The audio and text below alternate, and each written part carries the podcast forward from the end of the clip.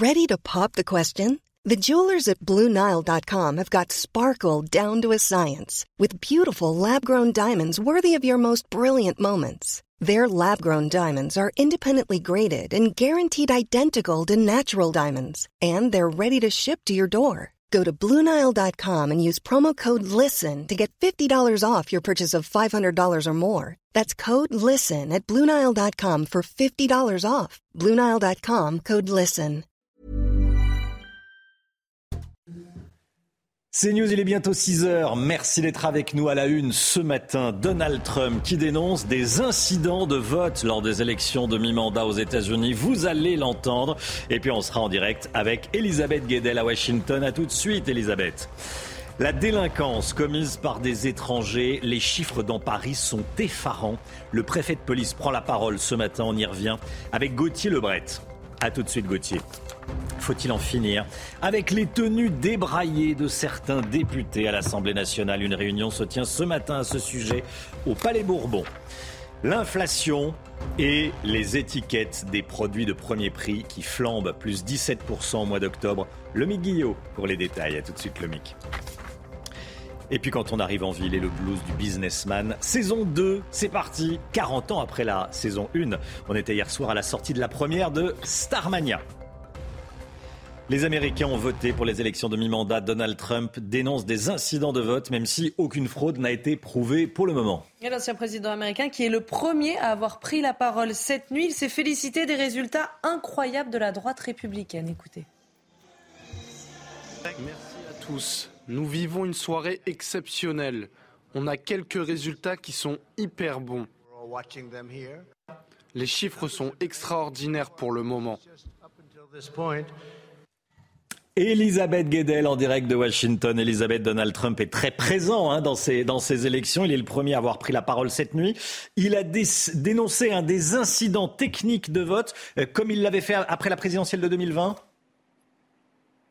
Oui, c'est la même euh, stratégie, si on peut dire, de dénoncer tout de suite des fraudes euh, par anticipation. Euh, il, appelle même ses partisans à contester les résultats s'ils sont évidemment mauvais. Contester, contester, contester, c'est ce qu'il écrit sur son réseau social, Truth Social, en dénonçant des fraudes effectivement à Détroit. Il l'avait fait il y a quelques jours en Pennsylvanie. Il dit que des électeurs qui euh, voulaient voter eh bien, ont, été refusés au bureau de vote sous prétexte qu'ils avaient déjà voté. Ça, il n'y a pas de preuve. Il y a eu en revanche reconnaissance d'incidents techniques dans certains bureaux de vote qui auraient été résolus. Mais euh, donc Donald Trump surfe toujours sur cette incertitude, sur euh, un soupçon sur le processus euh, électoral américain. en revanche, il a été effectivement le premier à prendre la, parole. Il n'en a pas reparlé cette nuit. Il n'en a pas parlé non plus du, de la victoire du gouverneur de Floride, de l'État dans lequel il vit désormais. Ron DeSantis, qui était largement réélu et qui est son ancien poulain, mais euh, certainement aussi potentiellement son adversaire politique pour la présidentielle de 2024. Elisabeth Guedel en direct de Washington. Merci beaucoup, Elisabeth. Dans Paris, 70% des vols avec violence sont commis par des étrangers. C'est un chiffre fourni ce matin par Laurent Nunez, le préfet de police de, Paris. Il s'exprime dans Aujourd'hui en France. Gauthier Lebret, la réalité qu'il décrit est effarante. Oui, alors c'est toujours le pas de deux du gouvernement. Vous savez, c'est on ne fait pas le lien entre délinquance et immigration. À nouveau, Laurent Nunez dit ce matin, nous ne faisons pas le lien entre étrangers, immigration et délinquance, mais il y a quand même une réalité qu'on ne peut pas nier, puisque en même temps, il donne des chiffres. Vous venez d'en citer un, on peut en citer d'autres. Plus de 80 euh, eh bien des vols avec violence commis dans les transports en commun en Île-de-France le sont euh, par euh, des euh, étrangers. Donc c'est toujours effectivement ce pas de deux que fait l'exécutif. Et puis Laurent Nunez prend euh, la parole après effectivement la semaine dernière, vous savez, Gérald Darmanin qui a présenté son projet de loi immigration, les grandes mesures de son projet de loi immigration qui sera soumis au Parlement en janvier prochain. Alors une fois qu'on a dit ça, qu'est-ce que le préfet de police de Paris propose pour mettre fin à cette situation? Eh bien, le ministre de l'Intérieur euh, fait des propositions, le préfet de Paris doit les appliquer, doit les rendre tangibles sur le terrain. Donc très concrètement, je vous disais que plus de 80% des vols avec violence dans les transports en commun sont commis par des étrangers. Eh bien, Laurent Nunez dit ce matin dans le Parisien, dans euh, les transports. On est passé de 80 à 100 patrouilles par jour, ce qui est énorme. Il y a aussi un objectif pour le, préfet de police, c'est les Jeux Olympiques de euh, Paris 2024. Euh, le ministre de l'Intérieur nous a demandé de faire encore plus. Nous allons renforcer la présence policière, notamment dans la perspective des Jeux Olympiques, dit euh, Laurent Nunez. Et il leur dit même une chose très concrète, on va le faire dans le cadre d'opérations ciblées qui portent sur les étrangers en situation irrégulière. Il rappelle ce chiffre mis en avant sur ce même plateau par Gérald Darmanin la semaine dernière. 3200 délinquants étrangers ont été expulsés depuis deux ans, depuis qu'il est euh, place Beauvau. Et il reprend cette expression, vous savez, qui a fait couler beaucoup d'encre, euh, qui est sortie de la bouche du ministre euh, de l'Intérieur. Nous allons rendre la vie impossible à ceux qui sont sous OQTF, sous obligation de quitter le territoire français. Leur rendre la vie, impossible, c'est les privés de prestations sociales et de logements sociaux. Merci Gauthier. Cette information de la nuit, l'Assemblée nationale a adopté des rallonges anti-inflation dans le cadre de l'examen du projet de budget rectificatif. 149.3 cette fois-ci. Les amendements de l'opposition d'ailleurs étaient adoptés. Hein. Et alors parmi ces mesures, une aide de 230 millions d'euros pour les ménages qui se chauffent au bois, la ristourne de 30 centimes par litre à la pompe qui sera prolongée jusqu'à mardi prochain et un chèque énergie de 100 à 200 euros pour les foyers les plus modestes. Et on est ce matin en direct du marché de Ringis. On va parler d'inflation, de hausse des prix avec Marc Fesneau qui sera mon invité à 7h10. Soyez là eh, si vous le pouvez. Marine Sabourin sur place en direct avec nous. Vous les constatez, ces augmentations de prix dans les, couloirs de, de Marine? Oui, Romain, alors on a échangé avec euh, plusieurs revendeurs de viande rouge. Hein. ils nous expliquaient euh, eh qu'ils avaient sur certains produits augmenté de 30% à 40%. Vous voyez ici, on est dans eh bien, la partie euh, volaille et donc il y a aussi cette augmentation hein, de 20% en moyenne. Et ce que nous disaient eh bien, les revendeurs, les marchands du marché de Ringis, hein, le plus grand marché d'Europe, c'est qu'ils n'augmentaient, pas leur marge et donc parfois ils étaient même obligés de les réduire. Et c'est un constat partagé par le président d'Unigro, le président des grossistes de je vous propose de l'écouter. Alors nous, dans la volaille, c'est un, peu compliqué. On a eu euh, euh, mécaniquement euh, des hausses qui, qui, tournent entre 20 et 25 clairement. Dû, du, est lié principalement au surcoût des céréales, à la guerre en Ukraine parce qu'il n'y avait plus de céréales. Une volaille, c'est 76% de céréales sur pâte. Donc automatiquement, quand vous mangez quelque chose, vous mangez à la fois des céréales, mais quand le prix est multiplié par deux, forcément, ça devient très compliqué. Alors cette augmentation des prix, elle euh, s'explique notamment par la hausse des prix du carburant ainsi que des matières premières, l'engrais ou encore la nourriture pour les animaux. Ici, ce que craignent eh bien, les revendeurs, ce sont les fêtes de Noël, puisqu'ils expliquaient eh bien, que les Français allaient être certainement plus réticents à acheter notamment du foie gras ou de la volaille euh, à Noël. Merci beaucoup Marine Sabourin. Voilà, et on sera avec le ministre euh, pour les, toutes dernières informations concernant les, les chiffres de l'inflation. Marc Fesneau, 7h10. Notez que Cresson était l'invitée d'Elisabeth Borne à Matignon hier. La première femme à avoir été première ministre en France était l'invitée surprise d'une réception réunissant les femmes du gouvernement hier soir. Elles ont félicité Edith Cresson notamment pour avoir ouvert la voie, je cite, pour les femmes. Voilà, l'actuelle et une ancienne Première ministre. Jean Castex, ancien Premier ministre, veut se concentrer sur le cœur du métier de la RATP. Hein oui, exactement. Il était auditionné hier au Sénat. Il a affirmé que sa priorité en tant que patron de la RATP serait de répondre aux attentes des usagers. Écoutez. Ma priorité des priorités, c'est le cœur de métier. La diversification des activités, j'insiste, est importante, elle fait sens, mais en aucune manière elle ne doit nous détourner de notre mission première et fondamentale. C'est au cœur du pacte social de cette entreprise. L'urgence numéro un, je l'ai déjà dit, c'est le manque de personnel, les difficultés à recruter, l'absentéisme, l'offre de services. Voilà, notez qu'il y aura une grève qui sera très suivie demain dans les transports en, commun, notamment dans, dans, la capitale. Regardez ces belles images d'éclipses lunaires. Elles nous parviennent de Corée du Nord. Une lune de sang qui était visible pendant environ une heure et demie et vous l'avez peut-être aperçue puisqu'elle était visible en France aux alentours de midi. Sachez que c'est la deuxième éclipse lunaire euh, de cette année. C'est beau. C'est très beau. Une lune de. Bon, fallait être, euh, fallait être en Corée du Nord, ce qui est assez rare si on n'est pas nord-coréen euh, pour la pour la voir. On va peut-être la revoir. Tiens, regarde, on va peut-être la, la, revoir cette lune de sang. c'est une lune rousse. On va le remettre. Regardez. Alors là, on se, Regardez, c'est magnifique lune de sang. Bon, vu depuis euh, Pyongyang. 8, 6h07. Le sport, le sport avec la liste des joueurs de l'équipe de France pour la Coupe du Monde de foot qui va être dévoilée ce soir. Regardez CNews Chronique Sport avec Colissimo Facilité, la solution d'affranchissement en ligne dédiée aux professionnels pour simplifier les envois et suivi de colis. Didier Deschamps va dévoiler sa liste des joueurs pour la, Coupe du Monde au Qatar. Hein. Oui, une équipe qui aura pour mission de conserver son titre de 2018. Le milieu de terrain, Adrien Rabiot, est quasiment sûr de faire partie de cette liste. Je vous propose d'écouter ses objectifs. J'ai pu marquer 4 buts sur ce, sur ce mois d'octobre. Je me sens bien physiquement. Après mon petit pépin de septembre euh, au mollet, je suis bien revenu, euh, je, me sens, je me sens en forme. On compte beaucoup sur l'association Rabiot-Chouameni. Mm. Est-ce que tu es confiant sur cette association? Bah, Aurélien, c'est un, un, très bon joueur déjà. Je pense qu'on peut être complémentaires. Il s'est fixé des objectifs. Euh, je pense que la Coupe du Monde en est un aussi. Donc on est un peu dans le même optique. Ça peut être une bonne association. Le phénomène Victor Wembanyama qui vient d'être sélectionné en équipe de France. On parle de basketball, il a 18 ans, euh, il va jouer en, NBA. Il mesure 2m19. et il s'illustre dans tous ses matchs. 2m19, c'est très très grand. Beaucoup plus grand que pour, euh, pour la profession des journalistes. Vincent Collet, sélectionnaire de l'équipe de France, l'a appelé pour faire ses premiers pas chez les Bleus. Je vous propose d'écouter sa réaction. Je me prépare depuis que je suis né en fait, donc euh, ça, ne me surprend pas. J'ai jamais eu de doute, mais s'il y, en a qui en avaient, je pense qu'ils en ont plus. Je sais que c'est une, année, enfin une année, euh, enfin l'année la plus importante de ma vie, j'imagine. Voilà, Victor Wembanyama qui va jouer en, équipe de France et surtout en, NBA. Euh, c'est le grand départ, c'est le jour du grand départ pour, la, pour les routes du Rhum, pour les skippers de la route du Rhum. Le coup de canon doit retentir à 14h15 pour les navigateurs. 138 marins vont s'élancer euh, de Saint-Malo en direction de la Guadeloupe. Cette 12e édition compte cette année 7 euh, femmes parmi les participants. C'était CNews Chronique Sport avec Colissimo Facilité, la solution d'affranchissement en ligne dédiée aux professionnels pour simplifier les envois et suivi de colis. C'est News, il est 6h10. Merci d'être avec nous dans un instant. Juste après la pause publicitaire, le calvaire des habitants euh, du quartier du boulevard de la Chapelle. On vous en parlait dès hier. Un campement de migrants s'est à nouveau euh, installé sous le métro aérien. Témoignage, reportage dans un instant. À tout de suite.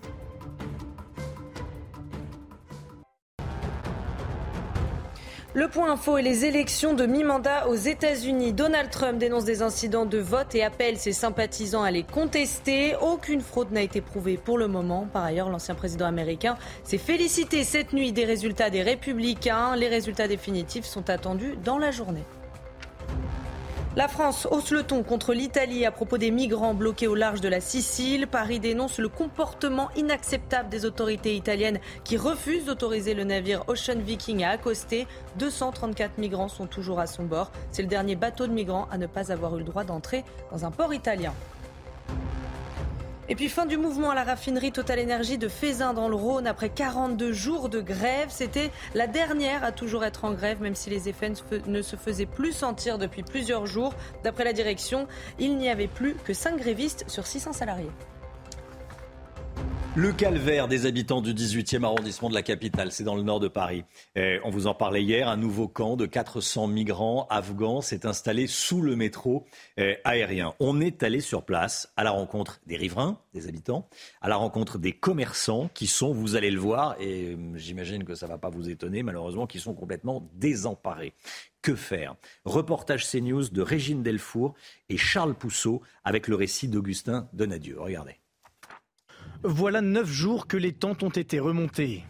À quelques centaines de mètres du camp, la cohabitation entre les 400 migrants et les habitants de la porte de la chapelle devient pesante. C'est relativement sale, ben, c'est des gens qui vivent beaucoup dehors et donc qui jettent dehors, qui ont l'habitude d'être toujours dehors, donc c'est pas très propre.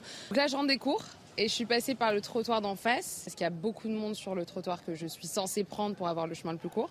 Des, euh, remarques euh, ou des regards, enfin c'est lourd de passer par là. Du coup, je passe par le trottoir d'en face. Plus loin, Stéphanie tient cette agence immobilière depuis 15 ans.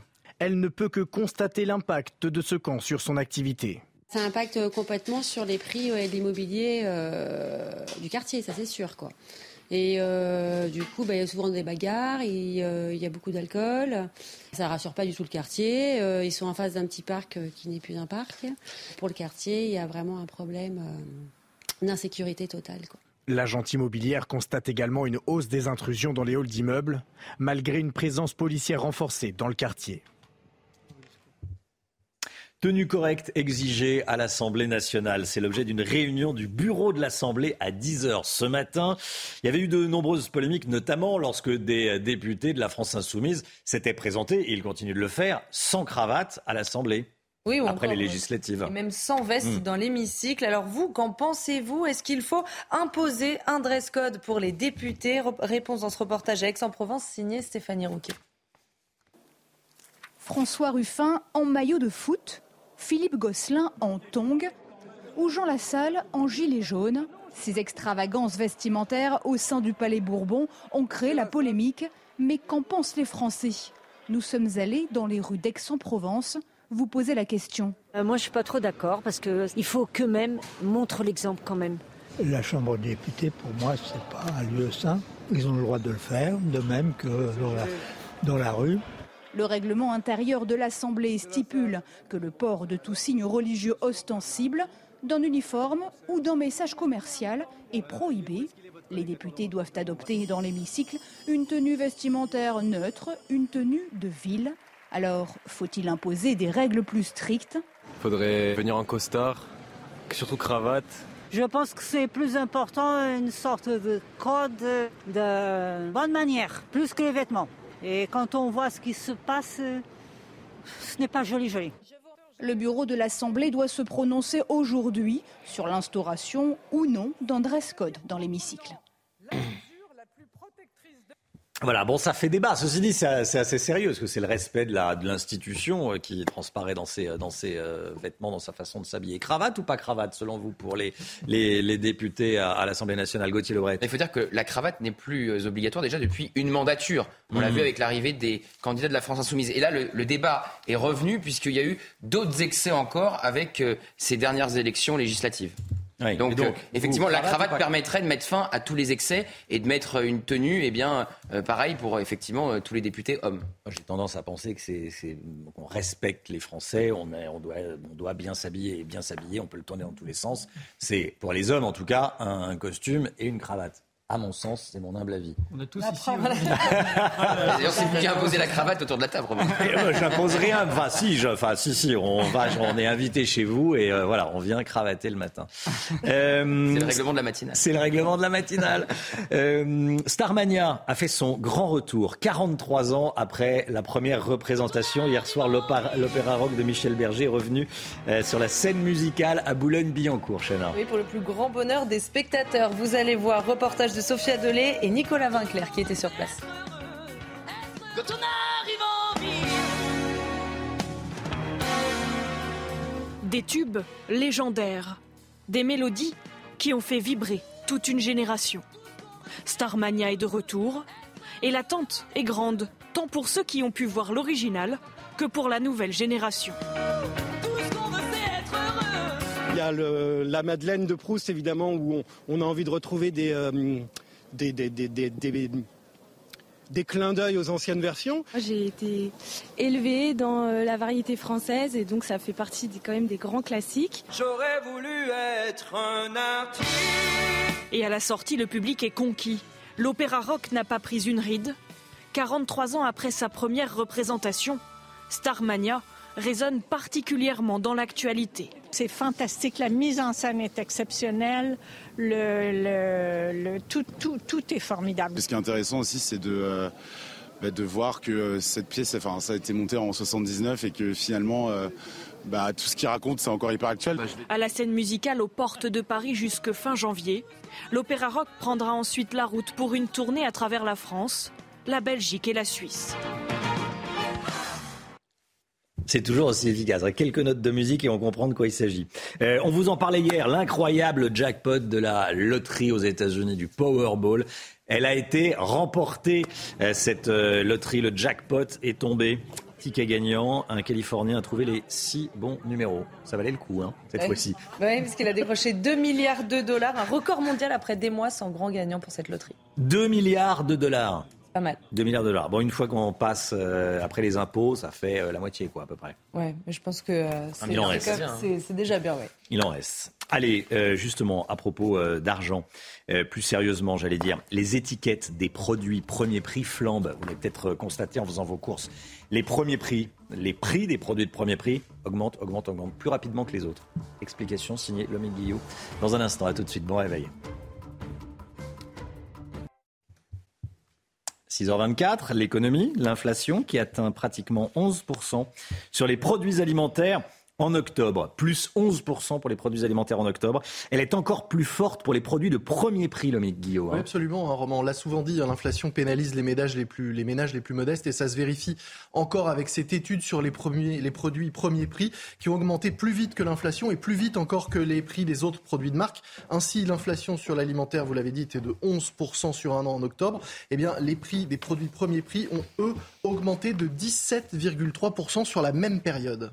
Comment explique-t-on cette hausse importante C'est le moins qu'on puisse dire. hein? Eh bien, tout simplement parce que les prix premier prix sont au premier prix. Donc les fabricants ont moins de marge de manœuvre pour euh, absorber la hausse des matières premières. Ils peuvent pas rogner sur les budgets marketing, pas rogner sur la publicité, pas limiter les promotions puisqu'ils sont déjà euh, au maximum de ce qu'ils peuvent faire en, en marge minimale. D'où cette hausse importante sur ces, euh, sur ces prix. Du coup, ces produits restent-ils intéressants pour nous, les consommateurs? Oui, parce qu'ils restent malgré tout plus abordables, hein, c'est euh, leur définition même, mais l'écart avec les autres marques euh, se réduit. Pour certains produits, tout de même, les différences restent vraiment importantes. Ainsi, le vinaigre est le produit pour lequel la différence est la plus marquée entre le premier prix et une marque. 63% d'écart. Pour les pâtes c'est 53% de différence entre un, pr- un produit premier prix et un produit de marque. Les haricots verts et en conserve, 51%. Le saumon fumé, 47%, etc. Vous voyez la liste. Et les produits premier prix sont seront encore plus compétitifs dans les mois qui viennent parce que les prix des autres marques, eux, risquent d'augmenter. En effet, ces dernières semaines, les producteurs, les fabricants avaient réduit leur marge pour absorber euh, les hausses de prix euh, des matières premières, également euh, le coût de, de l'énergie. Résultat, ils n'ont plus de marge et ils vont devoir augmenter leur prix. C'est pour ça que Michel-Édouard Leclerc parle d'un tsunami euh, de l'inflation et de hausse de prix à deux euh, chiffres dans les, semaines qui viennent euh, et qui pourraient donc concerner cette fois les produits de grande consommation et rendre encore plus intéressants les produits de premier prix. Merci Lomique. On sera à 7h10 avec Marc Fesneau, le ministre de l'Agriculture, en direct de Rungis. L'inflation, la hausse des prix. De combien Tiens, on va en parler avec Marc Fesneau, 7h10 dans la matinale. À tout de suite. C'était votre programme avec les déménageurs bretons, des déménagements d'exception. On dit chapeau les bretons. Information sur déménageurs-bretons.fr. Le temps, Alexandra Blanc. Et hop, France par brise. En cas de bris de glace, du coup, vous êtes à l'heure pour la météo avec France par brise et son intervention rapide. Le temps qui reste, que- qui reste calme dans la capitale aujourd'hui, Alexandra. Oh Oui, un petit peu à l'image des jours précédents. Le temps va rester assez brumeux, assez nuageux, avec une relative douceur. On attend par exemple 16 à 17 degrés en région parisienne aujourd'hui, des températures donc qui restent toujours au-dessus des normales de saison. En revanche, partout ailleurs, les conditions météo restent assez dégradées, avec aujourd'hui l'arrivée d'une nouvelle perturbation très active que l'on retrouve ce matin entre Bordeaux et Strasbourg et en passant également euh, par les régions centrales. À noter également les fortes pluies attendues si vous êtes sur la Drôme, sur l'Ardèche ou encore dans le Gard. Eh bien, attention, on attend de fortes pluies tout au long de cette journée de mercredi, avec localement des pluies un petit peu plus soutenues aussi en allant euh, vers les Cévennes. En revanche, plus vous irez vers le nord, plus vous aurez un temps un petit peu plus calme, un peu plus lumineux, avec également de bonnes rafales de vent. Dans l'après-midi, attention, les fortes pluies vont se maintenir. Elles vont d'ailleurs se décaler en direction de la Côte d'Azur. On attend euh, beaucoup d'eau, notamment euh, sur le sud de la région Rhône-Alpes ou encore en allant vers les Bouches-du-Rhône, le Var ou encore les Alpes-Maritimes, avec localement quelques orages On retrouvera toujours cette perturbation entre les Pyrénées, les régions centrales ou encore la Bourgogne et la Franche-Comté. En revanche, à l'arrière, retour de belles éclaircies, notamment à Saint-Malo pour le départ de la route du Rhum. Les températures, eh bien, température toujours très très douce ce matin, 12 degrés en moyenne pour Paris, 12 degrés également dans le sud-ouest ou encore 16 degrés entre Marseille et Montpellier. Puis dans l'après-midi, les températures baissent un peu par rapport au jour précédent, mais restent toujours très douces pour la saison, 15 degrés en Bourgogne, 16 degrés en moyenne pour le nord nord-ouest, 16 degrés également à Paris, 17 degrés pour nos amis toulousains et 23 degrés en Corse. La suite du programme, conditions météo relativement calmes à partir de demain. Regardez, jeudi et vendredi, globalement de bonnes conditions avec donc des journées anticycloniques avant une dégradation prévue à partir de samedi.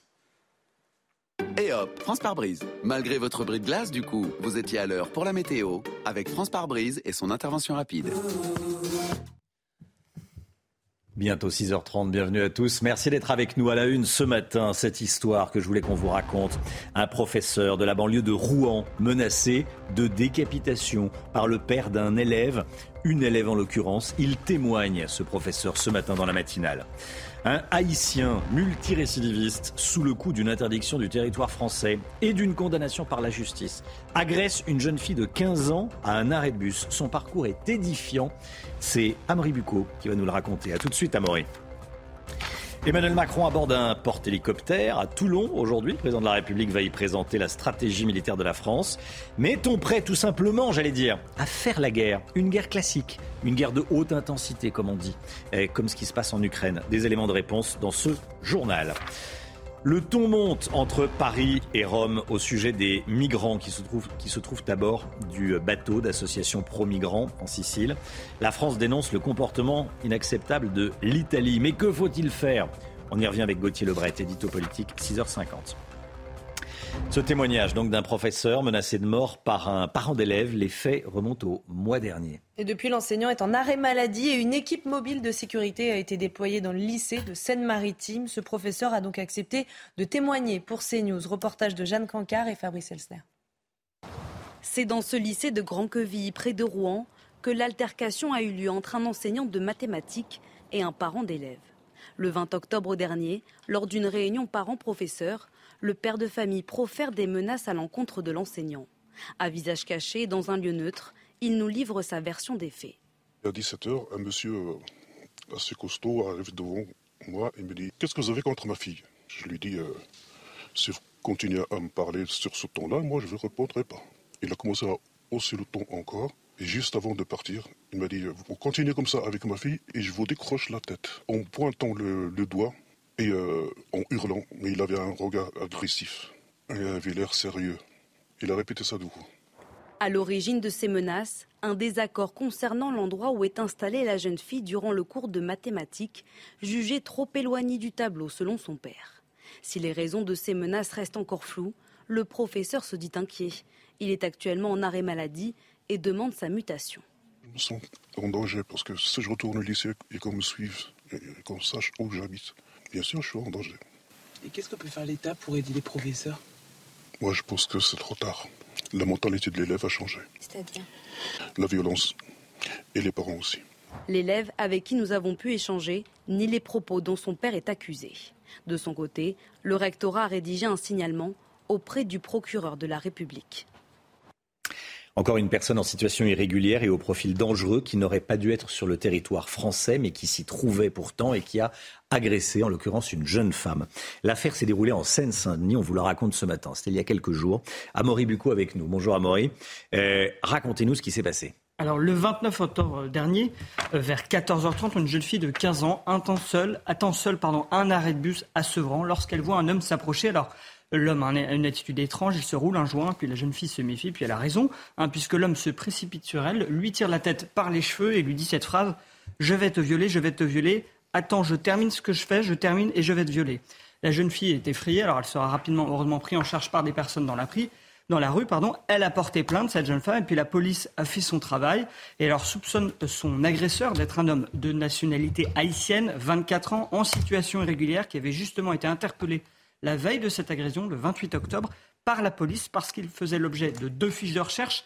La première fiche de recherche pour une peine de six mois de prison pour violence euh, volontaire et la seconde fiche de recherche pour une interdiction administrative de retour sur le territoire français puisqu'il est en situation irrégulière. Mais le 28 octobre, hein, euh, le jour de son interpellation par la police, ni l'autorité judiciaire ni l'autorité administrative n'avaient euh, été en mesure de le retenir. Les policiers l'avaient donc relâché, cet homme, ce qui lui aura permis hein, donc de recommencer le lendemain, et ce qui n'est pas si étonnant puisque euh, cet homme, il est déjà connu des services de police pour une trentaine de faits depuis 2015, dont des vols avec violence, transport de stupéfiants, pardon, abus de confiance et puis justement des violences sur mineurs. Merci Amaury. 10 degrés dans certaines salles de classe à Lyon, c'est la conséquence de la grève des chauffagistes de la ville. entre 10 et 15% des écoles et 20 à 25% des crèches sont privées de chauffage. Hier, la mairie de Lyon a décidé de réquisitionner les grévistes. Le récit de Maëva Lamy.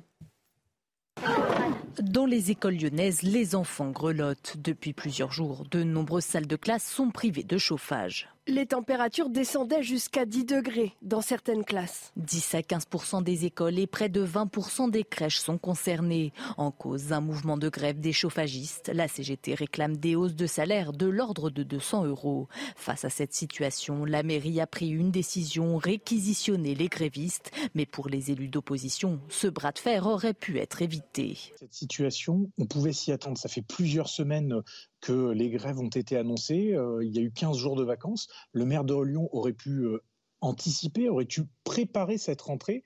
Et il se retrouve finalement euh, lundi matin avec des classes qui, sont, qui ne sont pas chauffées, avec des enfants qui ont entre 0 et 3 ans et qui se retrouvent dans des établissements où il fait à peine 10 degrés. La mairie indique qu'elle n'entend pas négocier. Elle évoque une enveloppe de 6,4 millions d'euros débloquée l'an dernier pour revaloriser les salaires des agents. Encore une manifestation de l'écolo-gauchisme. Euh, des manifestants pro-climat s'en sont pris à une œuvre d'Andy Warhol, euh, Campbell Soup, je ne vous la présente pas, dans un musée de Canberra, en Australie. Ils ont collé leurs mains sur la vitre qui protège l'œuvre avant de la taguer. Heureusement, grâce à cette vitre, l'œuvre n'a pas été endommagé. 200 000 euros d'indemnisation pour la famille d'Ivan Colonna, c'est ce que propose l'État pour réparer le préjudice de son meurtre à la prison d'Arles. L'objectif de cette proposition, mettre un terme aux poursuites engagées contre l'administration. Alors pour le moment, seule une partie de la famille a accepté. Je rappelle qu'Ivan Colonna avait été euh, assassiné par un codétenu radicalisé, c'était en mars dernier. Faites attention demain, hein, si vous prenez les transports en commun en région parisienne, journée noire dans le métro parisien. Sept lignes de métro seront euh, fermées, tout simplement. Hein. Et on va les regarder hmm. ensemble. Il s'agit de la 2, la 3 bis, la 5, 8, 10, 11 et 12. Sept autres lignes circuleront qu'aux heures de pointe, la 3, 4, 6, 7, 7 bis, 9 et 13. Il y aura également des perturbations sur le RER A et le RER B. Alors comment est-ce que vous allez vous organiser demain Justement, vous a posé la question, écoutez. Soit je vais faire du covoiturage, ou soit euh, je verrai les transports qui sont encore disponibles. Je la comprends pas la grève parce que c'est pas le moment, pour ma part. Je veux dire, il y a déjà des pénuries d'essence. Euh, on nous dit que c'est rétabli, mais pas du tout. Ce matin, j'étais à trois pompes, j'avais pas d'essence. Il y a suffisamment de problèmes. Les gens ont suffisamment souffert des problèmes d'essence, des problèmes de Covid, des problèmes de tout ça. Je trouve que ça n'était pas la peine de rajouter quelque chose encore maintenant. Ces propos qui euh, créent le scandale tenu par un ambassadeur qatari du mondial 2022, donc du, mondial de foot. Euh, cet homme chargé de la promotion de la Coupe du Monde a qualifié l'homosexualité de dommage mental. Il l'a dit pendant une interview sur une chaîne publique allemande. Des propos largement condamnés, notamment par la ministre allemande de l'Intérieur.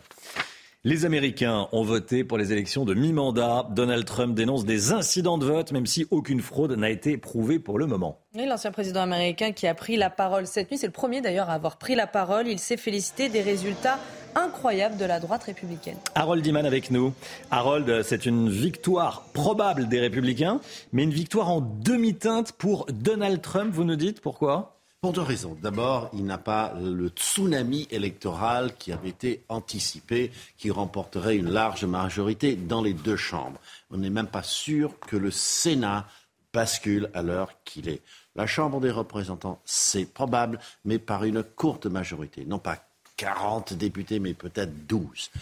Et ensuite, il y a un petit hic, car il s'est félicité, l'ancien président, des résultats de son parti, mais pas de ceux de l'homme qui a certainement réussi le mieux, c'est-à-dire le gouverneur de la Floride, Ron DeSantis, qui a gagné avec 19 points d'écart. Alors c'est le poste gouverneur, ce n'est pas le Parlement national, le Congrès, mais quand même, c'est quelqu'un qui est très en vue, qui est très ferme sur l'immigration, qui a envoyé des migrants dans les zones bobos euh, du nord du pays pour se plaindre, et qui, lui, a déjà dit attention, je ne fais que commencer dans ma carrière, ce qui est clairement une allusion à 2024, et donc il y aura probablement des primaires républicaines assez contestées entre l'ancien président et le gouverneur.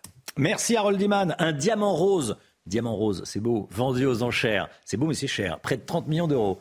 c'est un collectionneur asiatique qui vient d'acquérir le Fortune Pink. C'est son nom. Il s'agit du plus gros diamant poire rose jamais vendu aux enchères. C'est magnifique. Ce diamant pèse 18,18 hmm. carats. Un chiffre porte-bonheur en Asie. diamant rose près de. C'est magnifique, il faut avouer. En forme de poire. Ça, ça vous fait envie ouais. Ah bah oui, forcément. Mais Vous le verrez bien. la matinale J'ai pas. ça, donne un genre. Je la présente comme ça. oui, voilà. Allez, le sport avec la liste des joueurs de l'équipe de France de foot pour la Coupe du Monde qui sera dévoilée ce soir. Regardez CNews Chronique Sport avec Colissimo Facilité, la solution d'affranchissement en ligne dédiée aux professionnels pour simplifier les envois et suivi de colis. Suspense pour les Bleus, hein oui, ce soir, Didier Deschamps va donner la liste des joueurs qui feront le voyage au Qatar pour la Coupe du Monde de 2022. Une équipe qui aura donc pour mission de conserver son titre de, 2018. Le milieu de terrain Adrien Rabiot est quasiment sûr de faire partie de la liste. Je vous propose d'écouter ses objectifs. J'ai pu marquer 4 buts sur ce, sur ce mois d'octobre. Je me sens bien physiquement. Après mon petit pépin de septembre euh, au mollet. Je suis bien revenu, euh, je, me sens, je me sens en forme. On compte beaucoup sur l'association Rabiot-Chouameni. Mhm. Est-ce que tu es confiant sur cette association? Bah, Aurélien, c'est un, un, très bon joueur déjà. Je pense qu'on peut être complémentaires. Il s'est fixé des objectifs. Euh, je pense que la Coupe du Monde en est un aussi. Donc on est un peu dans le même optique. Ça peut être une bonne association. Et ça y est, normalement, c'est pour aujourd'hui. Le départ de la route du Rhum, ça devait être dimanche, c'est finalement aujourd'hui, en début d'après-midi. Finalement, cette fois, c'est la bonne. Le coup de canon doit, doit, retentir à 14h15 pour les navigateurs. 138 marins vont s'élancer de Saint-Malo direction la Guadeloupe. Cette 12e édition compte cette année 7 femmes parmi les participants. C'était CNews Chronique Sport avec Colissimo Facilité, la solution d'affranchissement en ligne dédiée aux professionnels pour simplifier les envois et suivi de colis. C'est nous, il est 7h20. Merci d'être avec nous. Le président de la République va monter à bord d'un porte-hélicoptère à Toulon. Ensuite, il va aller à bord d'un sous-marin nucléaire.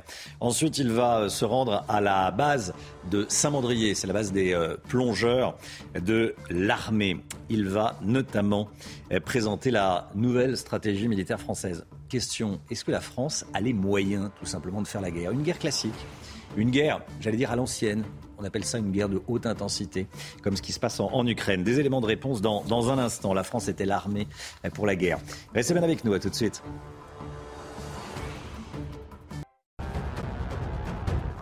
Il est 6h44 et cette première information des rallonges anti-inflation ont été adoptées par l'Assemblée nationale cette nuit. Parmi ces mesures, une aide de 230 millions d'euros pour les ménages qui se chauffent au bois. La ristourne de 30 centimes par litre à la pompe sera prolongée jusqu'à mardi prochain et un chèque énergie de 100 à 200 euros pour les foyers les plus modestes.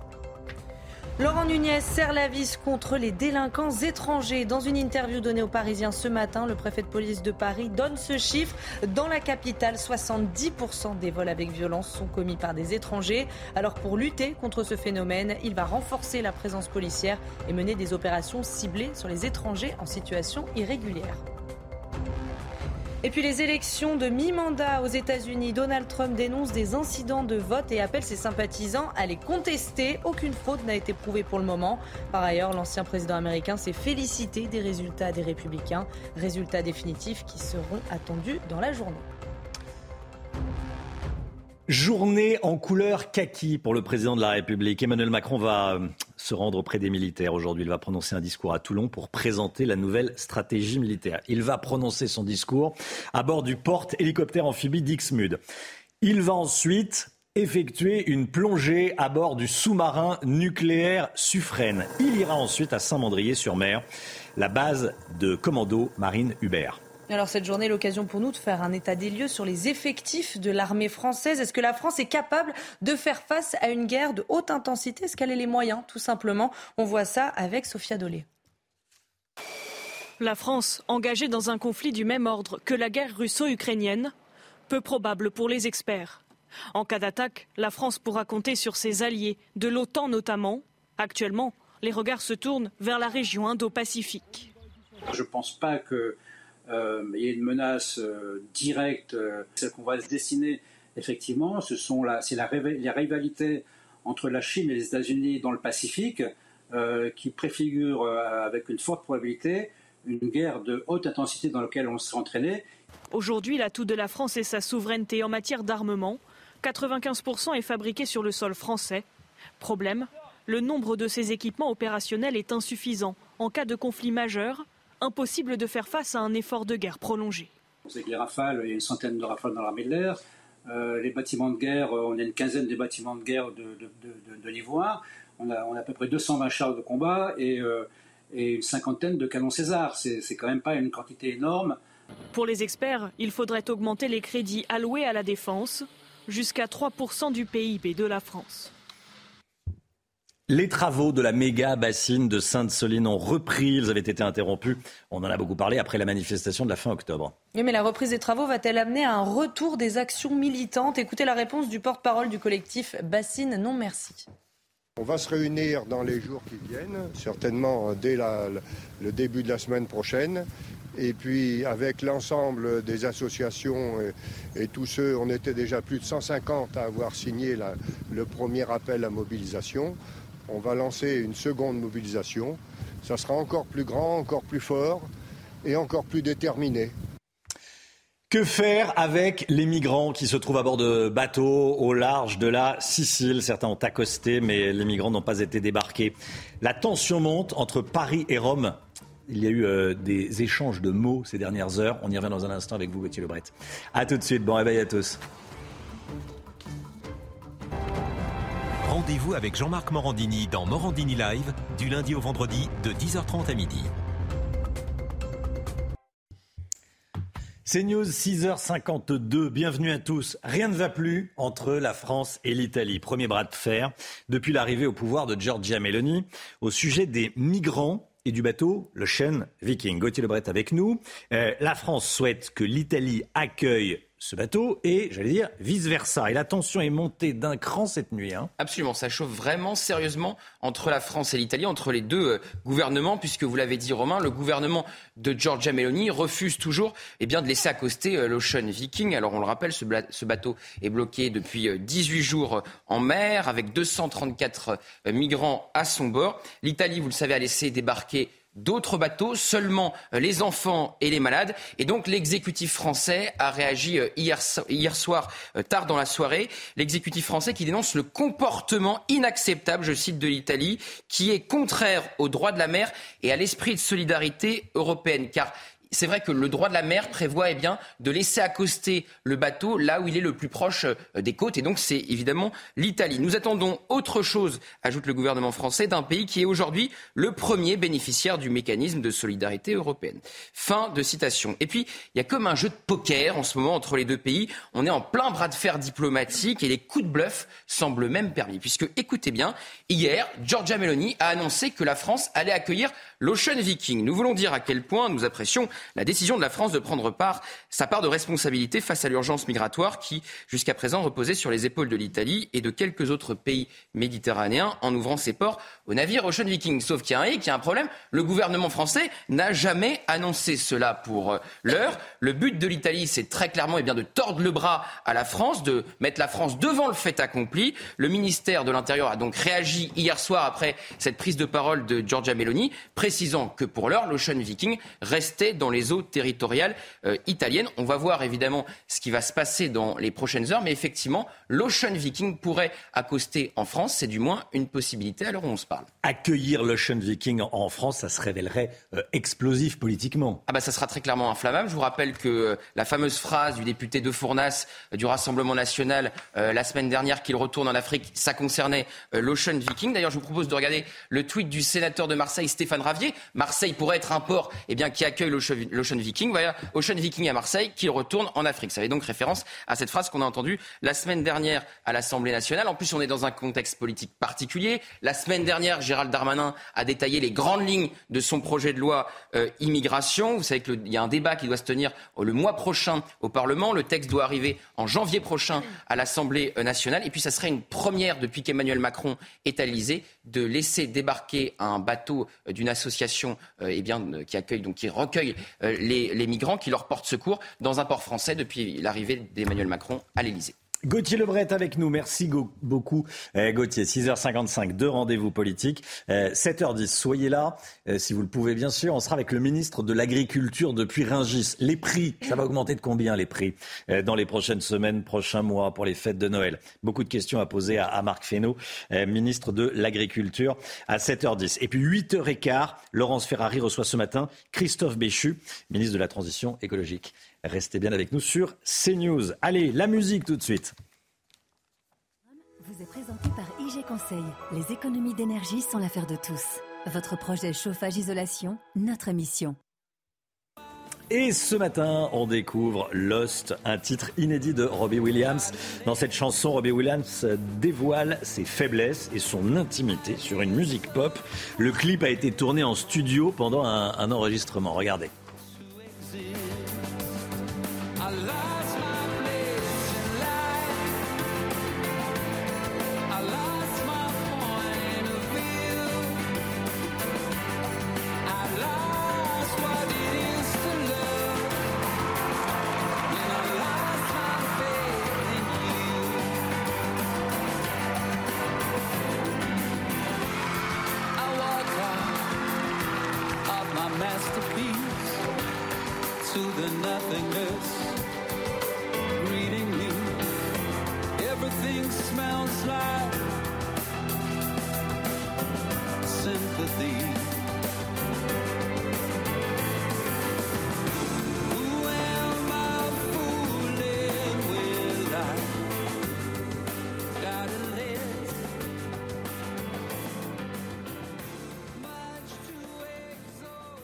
Programme vous a été présenté par IG Conseil. Les économies d'énergie sont l'affaire de tous. Votre projet chauffage-isolation, notre mission. La météo est mitigée aujourd'hui, on voit ça en détail avec Alexandra Blanc. France par brise. En cas de bris de glace, du coup, vous êtes à l'heure pour la météo avec France par brise et son intervention rapide. Météo calme aujourd'hui pour le départ de la route du Rhum à Saint-Malo, Alexandra Blanc. Oui, regardez ces images prises il y a seulement euh, quelques minutes avec donc ces images du village de Saint-Malo, là où vous partir. Donc les coureurs de la course où les conditions météo s'annoncent relativement calmes. On aura un petit peu de vent d'ouest et une mer très peu agitée. Alors au programme en revanche sur les régions du sud, un temps beaucoup plus maussade avec l'arrivée aujourd'hui d'une nouvelle perturbation, perturbation active que l'on retrouve entre le sud-ouest et le nord-est du pays avec des pluies localement un petit peu plus soutenues si vous êtes dans le Gard, dans l'Hérault, dans la Drôme ou encore du côté de l'Ardèche à ces pluies localement assez importantes avec localement euh, quelques orages. Dans l'après-midi, eh bien, les fortes pluies vont se décaler, notamment entre le Lyonnais, la région PACA ou encore les Alpes. On attend d'ailleurs un petit peu de neige au-delà de 2200 mètres d'altitude et l'on aura toujours ces pluies, vous le voyez, entre Biarritz, les régions centrales ou encore la Bourgogne et la Franche-Comté. En revanche, à l'arrière, regardez, retour de quelques éclaircies, notamment à Saint-Malo ou encore à La Rochelle où le temps restera calme aujourd'hui. Côté température, grande douceur avec 12 degrés à Paris. 12 degrés également pour Toulouse ou encore 16 degrés entre Marseille et euh, Montpellier. Puis dans l'après-midi, les températures baissent un peu mais restent toujours très très douces pour la saison. 15 degrés en Bretagne, 17 degrés à Toulouse, 13 degrés ce sera la minimale du côté de Grenoble et vous aurez en moyenne 15 degrés entre la Bourgogne et la Franche-Comté où le mauvais temps se maintiendra cet après-midi. La suite du programme, bonnes conditions prévues pour les journées de jeudi et de vendredi avec le retour de l'anticyclone. Dégradation prévue en revanche à partir de samedi. Et hop, France par brise. Malgré votre bris de glace, du coup, vous étiez à l'heure pour la météo avec France par brise et son intervention rapide. Il est bientôt 7 heures. Merci d'être avec nous à la une ce matin. Donald Trump qui dénonce des incidents de vote lors des élections de mi-mandat aux États-Unis. Vous allez l'entendre. Et puis on sera avec Elisabeth Guedel depuis Washington en direct avec nous. À tout de suite, Elisabeth. La délinquance commise par des étrangers. Les chiffres dans Paris sont effarants. Le préfet de police prend la parole ce matin. On y revient avec vous, Gauthier Lebret. L'inflation n'épargne aucun domaine. Dans ce journal, on va parler du marché de Ringis, fortement impacté par la hausse des prix. On sera dans un instant avec Marc Fesneau, ministre de l'Agriculture. Il a choisi CNews pour parler ce matin. Il sera avec nous dans une dizaine de minutes. Faut-il en finir avec les tenues débraillées de certains députés à l'Assemblée nationale? Une réunion se tient sur le sujet au Palais Bourbon aujourd'hui. Peut-être allez-vous être dans les bouchons ce matin Eh bien, entre 7h et 9h en Ile-de-France, on passe 67% de notre temps dans les bouchons. On vous en parle avant 7h30 avec Pierre Chasseret. Les Américains ont voté pour les élections de mi-mandat. Donald Trump dénonce des incidents de vote, même si aucune fraude n'a été prouvée pour le moment. Hein. L'ancien président américain est le premier à avoir pris la parole cette nuit. Il s'est félicité des résultats incroyables de la droite républicaine. Écoutez. Merci à tous. Nous vivons une soirée exceptionnelle. On a quelques résultats qui sont hyper bons. Les chiffres sont extraordinaires pour le moment. Elisabeth Guedel en direct avec nous, en direct depuis Washington. Elisabeth, ce n'est pas la grande vague rouge, donc la grande vague républicaine espérée par les républicains. Et pour ceux qui ne gagnent pas, Donald Trump évoque déjà des, fraudes. Oui, en fait, Donald Trump a été très actif hein, durant cette campagne des élections de mi-mandat. Il a soutenu 330 candidats, que ce au niveau national comme au niveau local. Et en fait, ce sont euh, les performances de ces candidats, euh, ces candidats à lui, comme il le dit, qu'il a commenté cette nuit, effectivement, en prenant la parole en premier. Donc, c'est, il parle d'une, euh, de belles performances avec des superlatifs. Si ces candidats ne l'emportent pas, en gros, c'est qu'il y a fraude, c'est ce qu'il a préparé. Il a préparé le terrain, c'est ce qu'il a dit sur son réseau social Truth Social depuis quelques jours déjà en Pennsylvanie, à Détroit. Il dit que cela se produit en grand nombre contester, contester, contester. Il appelle ses partisans à contester les résultats quand ils ne sont pas favorables à ses candidats. Et c'est ce qui se passe d'ailleurs, puisque la candidate républicaine très trumpiste dans l'Arizona pour le poste de gouverneur, Carrie Lake, a également pris la parole cette nuit en disant euh, je ne fais pas, elle, euh, n'arrive pas en, tête, hein, et elle a déjà contesté. Elle parle elle aussi euh, de fraude. Donc c'est comme en 2020, vous savez, l'alternative c'est où on gagne, où il y a fraude électorale. Et mais pour le moment, comme vous l'avez dit, il n'y a pas de preuves. Il y a eu des, quelques incidents techniques dans les bureaux de vote. Ça a été résolu, paraît-il, mais euh, pas encore de preuve de, fraude. Elisabeth Guedel en direct de Washington. Merci Elisabeth. Dans Paris, 70% des vols avec violence sont commis par des étrangers. C'est un chiffre fourni ce matin par le préfet de police de Paris, Laurent Nunez, qui s'exprime dans Aujourd'hui en France, Gauthier Lebret.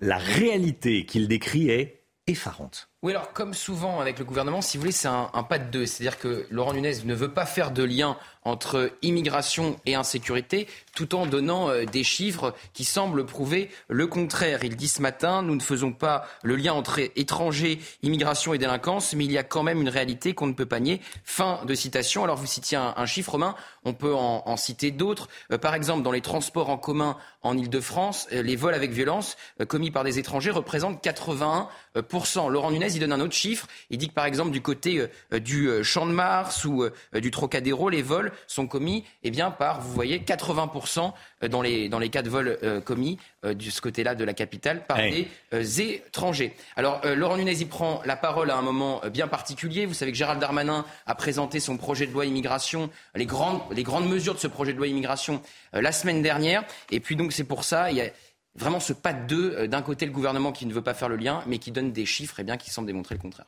Alors, une fois qu'on a dit ça, Qu'est-ce que le préfet propose pour mettre fin à cette situation? Eh bien, c'est le ministre qui propose et le préfet, il doit appliquer. C'est pour ça que euh, Gérald Darmanin a nommé euh, Laurent Nunez. Il lui a donné plusieurs missions, euh, sécuriser la capitale pour les Jeux Olympiques. Il lui a donné un an pour mettre fin à l'enfer du crack que connaissent certains arrondissements de la capitale. Alors, par exemple, je vous parlais des transports en commun. Laurent Nunez dit ce matin dans les colonnes du Parisien, dans les transports, on est passé de 80 à 100 patrouilles par jour, ce qui est énorme. Ensuite, il parle d'opérations ciblées qui porte sur les étrangers en situation irrégulière et il reprend les mêmes termes que le ministre. Alors vous savez que la semaine dernière chez Pascal Pro, ici même Gérald Darmanin s'était vanté d'avoir expulsé 3200 délinquants étrangers depuis qu'il est place Beauvau, depuis euh, deux ans. Et puis il avait dit dans son interview au Monde où il présentait justement les grandes mesures de ce projet de loi immigration qu'il allait rendre la vie impossible aux personnes sous obligation de quitter le territoire français.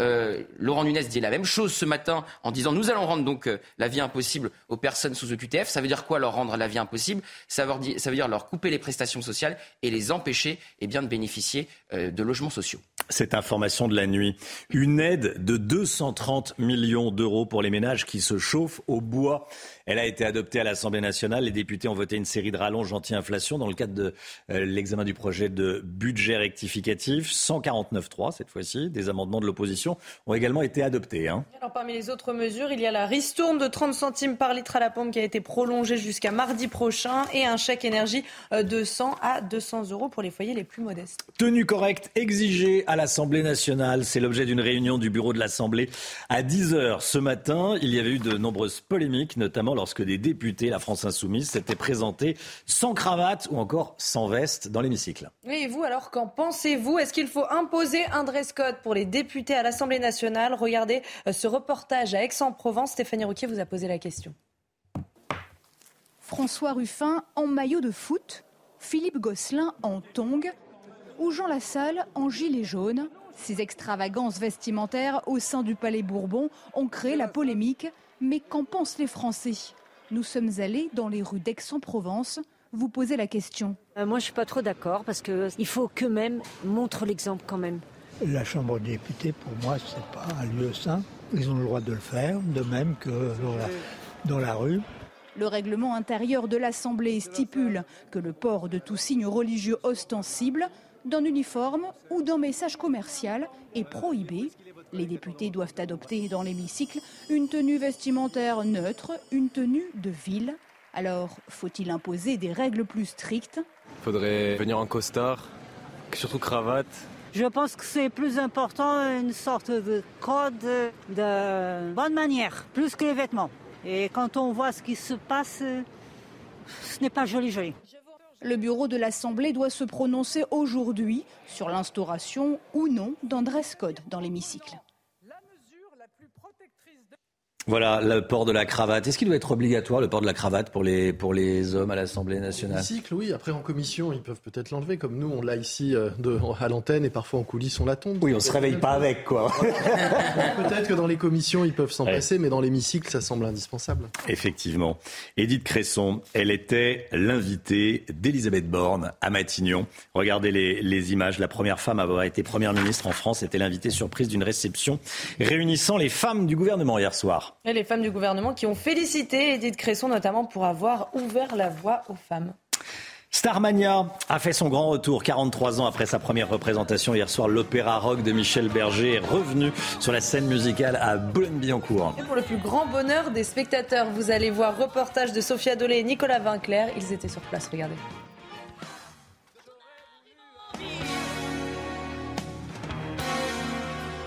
Des tubes légendaires des mélodies qui ont fait vibrer toute une génération. Starmania est de retour et l'attente est grande, tant pour ceux qui ont pu voir l'original que pour la nouvelle génération. Il y a la Madeleine de Proust, évidemment, où on, a envie de retrouver des, euh,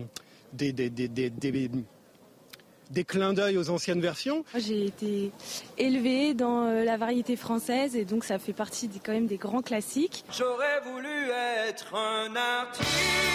Et à la sortie, le public est conquis. L'opéra rock n'a pas pris une ride. 43 ans après sa première représentation, Starmania résonne particulièrement dans l'actualité. C'est fantastique, la mise en scène est exceptionnelle, le, le, tout, tout, tout, est formidable. Ce qui est intéressant aussi, c'est de... Euh, bah, de voir que euh, cette pièce, enfin, ça a été monté en 79 et que finalement, euh, bah, tout ce qu'il raconte, c'est encore hyper actuel. À la scène musicale aux portes de Paris jusque fin janvier, l'Opéra Rock prendra ensuite la route pour une tournée à travers la France, la Belgique et la Suisse. Voilà, en quelques notes de musique, ça y est, on y est. On est dans l'univers de, de, Starmania. Allez, le sport. Eh, c'est Didier Deschamps qui va dévoiler ce soir, forcément, la liste des joueurs de l'équipe de France. On en parle tout de suite. Regardez CNews Chronique Sport avec Colissimo Facilité, la solution d'affranchissement en ligne dédiée aux professionnels pour simplifier les envois et suivi de colis.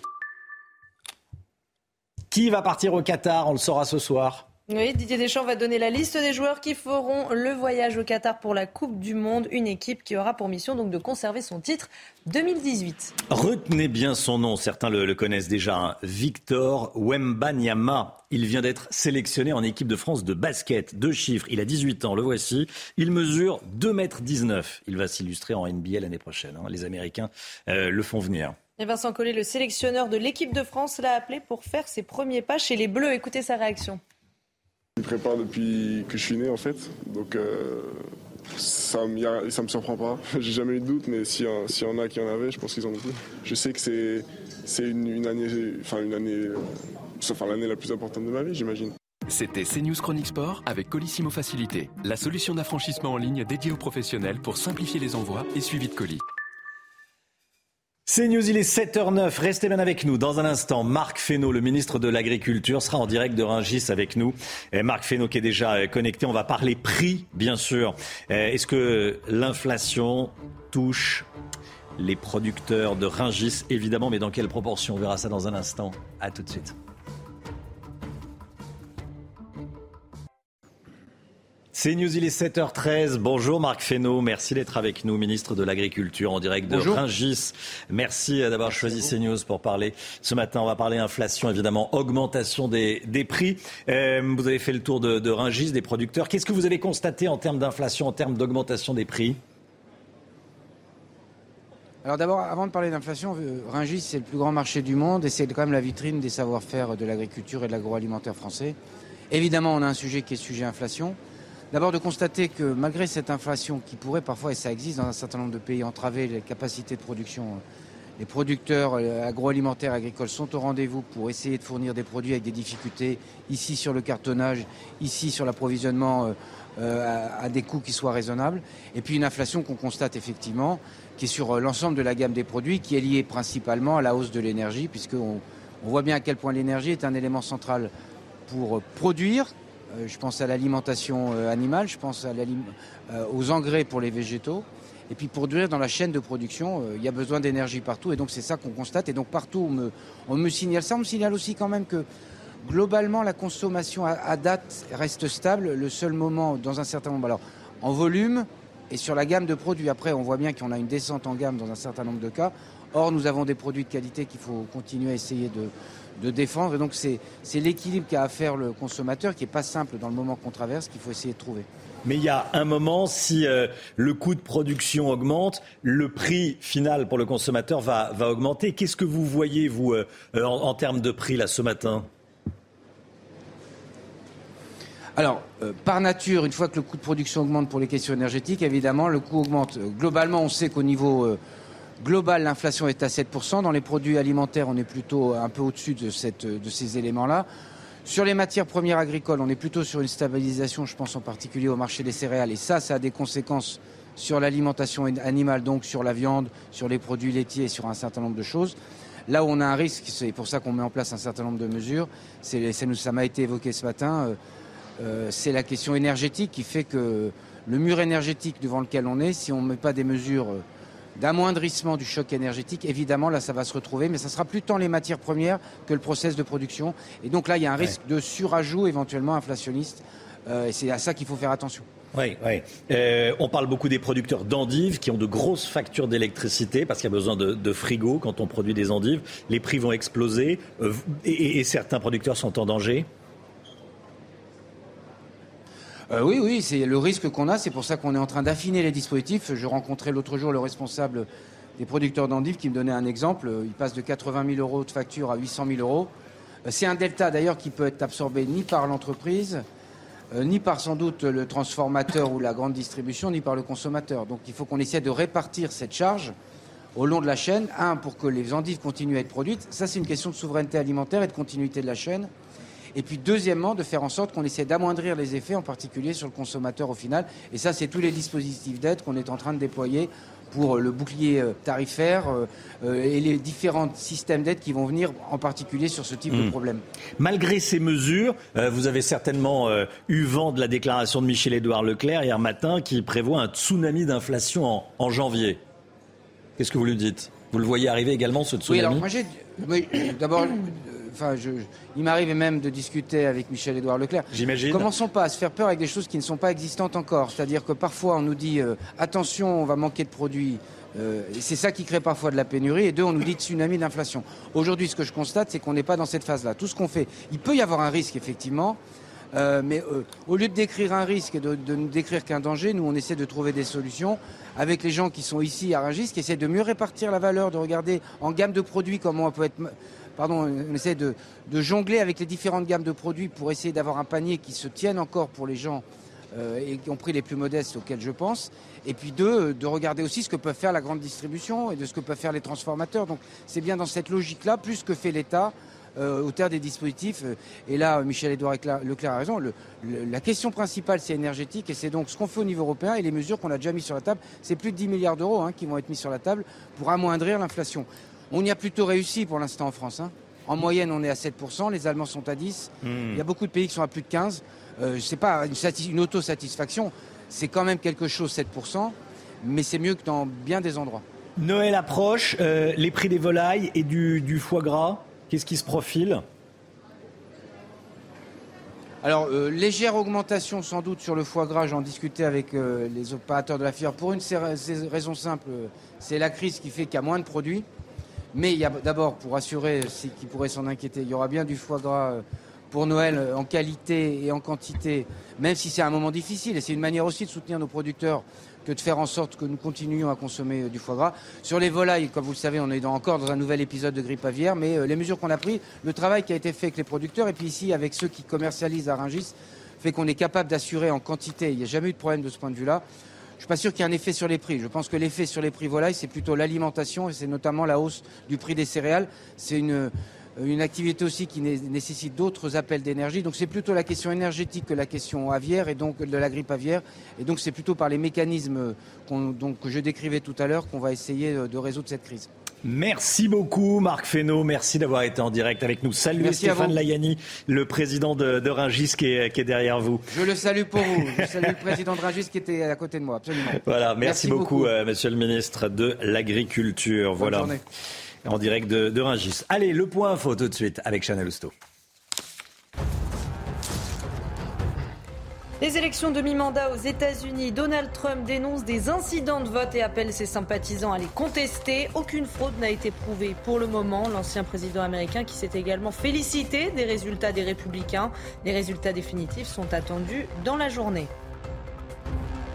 La France hausse le ton contre l'Italie à propos des migrants bloqués au large de la Sicile. Paris dénonce le comportement inacceptable des autorités italiennes qui refusent d'autoriser le navire Ocean Viking à accoster. 234 migrants sont toujours à son bord. C'est le dernier bateau à ne pas avoir eu le droit d'entrer dans un port italien.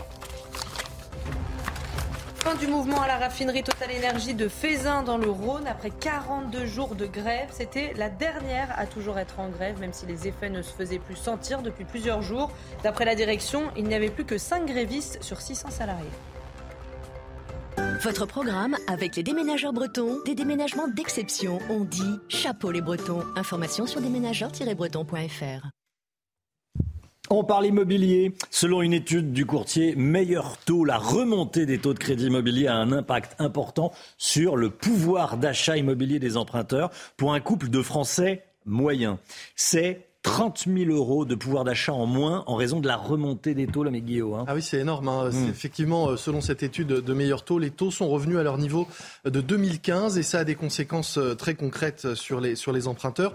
Pour vous donner une idée de ces taux, entre octobre 2021 et octobre 2022, pour un emprunt sur 20 ans, ils sont passés de 1,10% euh, à 2,30% en moyenne, avec même des taux de 2,70 déjà pour les dossiers les moins favorables. Et les courtiers prévoient une évolution des taux jusqu'à 3 3% début 2023. Alors la conséquence, eh bien, euh, elle est, directe. Hein. En gros, quand les taux augmentent de 2 points, c'est une pièce en moins. Les experts de meilleur taux ont calculé que pour un couple qui avait 4 000 euros de, de revenus, euh, qui voulait emprunter euh, sur 20 ans avec une capacité de remboursement de 1 400 euros par mois, eh bien, au lieu de pouvoir emprunter 285 000 euros, ils ne peuvent plus emprunter aujourd'hui que 255 000 euros, soit une perte, vous l'avez dit, de 30 000 euros de pouvoir d'achat immobilier en seulement 10 mois. Est-ce qu'il y a quand même des moyens pour limiter cette perte de pouvoir d'achat? Si on en a la possibilité, le seul moyen, c'est d'augmenter euh, ces, ces, mensualités. Hein. Dans le cas de notre exemple, ce couple devrait rembourser 1563 euros au lieu de 1400 pour pouvoir emprunter la même somme. Globalement, hein, le courtier Meilleur Taux a estimé que une, la, la, hausse des taux d'intérêt représentait une hausse de 100% des mensualités, de 100%, de 100 euros, pardon, sur les mensualités des, des emprunteurs. Les ménages vont donc devoir puiser dans leurs économies ou revoir leur projet d'achat à la baisse pour compenser cette hausse des taux. Est-ce que tout ça peut avoir une répercussion sur le nombre de transactions et donc sur les prix? Évidemment, alors c'est déjà le cas. Le nombre de transactions mmh. devrait rester à un niveau assez record. Hein. On est au-delà du million de transactions euh, cette année. En revanche, les prix vont forcément euh, baisser parce qu'il y aura moins euh, d'emprunteurs. Le nombre de crédits accordés est déjà en recul de 32%. Et surtout, ce qui est important, c'est de voir le nombre de dossiers qui sont rejetés, qui sont infinançables. Il est passé de 21% à près de 30% aujourd'hui. Du coup, si les acheteurs se retrouvent bloqués, qu'ils n'ont plus les moyens d'emprunter et d'acheter, il va y avoir une correction des prix, on estime qu'elle pourrait être de 10 à 20% selon les professionnels de l'immobilier. Ça ne va pas se faire tout de suite, mais d'ici quelques mois. Mais la tendance est déjà là dans les grandes villes. Les prix sont en recul, par exemple de 0,5% à Paris ces derniers mois. C'était votre programme avec les déménageurs bretons, des déménagements d'exception. On dit chapeau les bretons. Information sur déménageurs-bretons.fr. C'est News, il est 7h23. Merci d'être avec nous dans un instant. L'automobile, le matin, entre 7h et 9h, on passe 67% du temps dans les bouchons en Ile-de-France, euh, sur les axes qui mènent à la capitale. Si on est automobiliste, bien sûr, on y revient avec Pierre Chasseret qui est avec nous. À tout de suite. Rendez-vous avec Pascal Pro dans l'heure des pros, du lundi au vendredi, de 9h à 10h30. Le matin, en ce moment même, entre 7h et 9h, vous apprêtez peut-être à prendre votre voiture, vous êtes peut-être automobiliste en Ile-de-France. Le matin, en Ile-de-France, entre 7h et 9h, on passe les deux tiers du temps dans les bouchons, sur les axes qui mènent à, la capitale, Pierre Chasseret. Hein. On s'en rend tous compte, mais ça y est, maintenant c'est établi. Je vous propose aussi de regarder ce qui se passe autoroute par autoroute. Alors les données nous proviennent de la communauté Coyote. Vous savez, les petits boîtiers connectés qu'on met dans les voitures. 5 millions d'utilisateurs, forcément, ça permet d'avoir une donnée quand même ultra précise. Regardez par exemple sur la A6, qui est l'itinéraire sur lequel il y a le, moins d'alternatives. 81% du temps directement bloqué dans la congestion, Romain. Dans ces cas-là, forcément, quand on est automobiliste, on devient fou on a l'impression qu'on a retrouvé les niveaux d'embouteillage d'avant Covid. C'est intéressant, hein? Alors non seulement on a retrouvé le niveau d'avant, mais on l'a même légèrement dépassé. Oh, pas de beaucoup. Par rapport à 2019, on a plus 3%. C'est quand même quelque chose. Mais par rapport à 2021, regardez une augmentation de 8%. Et euh, en revanche, la communauté Coyote estime qu'entre euh, entre 16h et 19h, là, vous avez une légère déperdition. C'est-à-dire il y a entre 5 et 10 points de moins sur la congestion. Les, les retours de Paris se font légèrement mieux. Donc les Français restent malgré tout dépendants de leur voiture malgré les recommandations du gouvernement. Bah, c'est exactement ça, c'est qu'on a beau mettre en avant la solution du covoiturage domicile-travail, ça ne fonctionne pas, beaucoup trop de contraintes. Et puis à cela, vous ajoutez la fin du télétravail, eh bien on voit ce que ça donne. Ça donne des usagers qui se détournent des transports en commun, jugés peu fiables, dangereux, insécuritaires et on retourne à la voiture qui, elle, redevient un peu la reine pour retourner au travail. Pierre Chasseret, tous les matins dans la matinale. Merci beaucoup, Pierre. Restez bien avec nous. Juste après la météo, le journal de 7h30, un professeur de la banlieue de Rouen menacé de décapitation par le père d'une élève. CNews a rencontré ce professeur. Il témoigne ce matin dans la matinale. Je suis en danger parce que si je retourne au lycée et qu'on me suive et qu'on sache où j'habite, bien sûr, je suis en danger.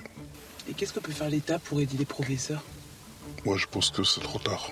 La mentalité de l'élève a changé. Témoignage complet dans un instant. Tout de suite, le temps, Alexandra Blanc.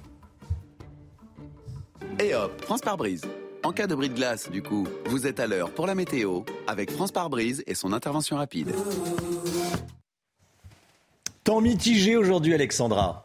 Oui, en effet, des conditions météo assez maussades avec l'arrivée d'une nouvelle perturbation. On surveille ce matin les fortes pluies attendues notamment euh, sur le Gard, le Vaucluse ou encore en allant euh, vers les Cévennes. Et puis dans l'après-midi, les fortes pluies vont se décaler en direction de la région PACA ou encore de la région Rhône-Alpes où l'on aura de fortes pluies mais également un temps parfois orageux partout ailleurs.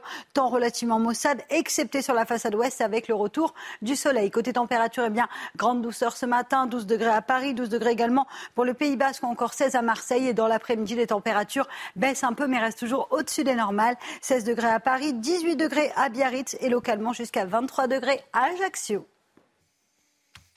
Et hop, France par brise. Malgré votre bris de glace, du coup, vous étiez à l'heure pour la météo avec France par brise et son intervention rapide.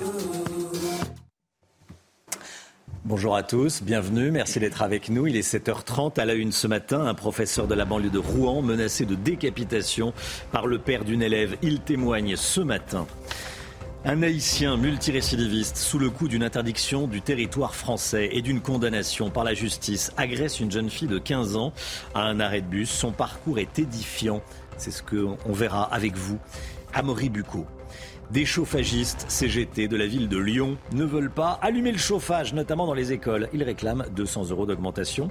La mairie de Lyon répond qu'elle a déjà débloqué 6 millions d'euros pour eux l'année dernière. Des chauffagistes désormais réquisitionnés. Le ton monte entre Paris et Rome au sujet des migrants qui se trouvent à bord de bateaux d'associations pro-migrants en Sicile. La France dénonce le comportement inacceptable de l'Italie.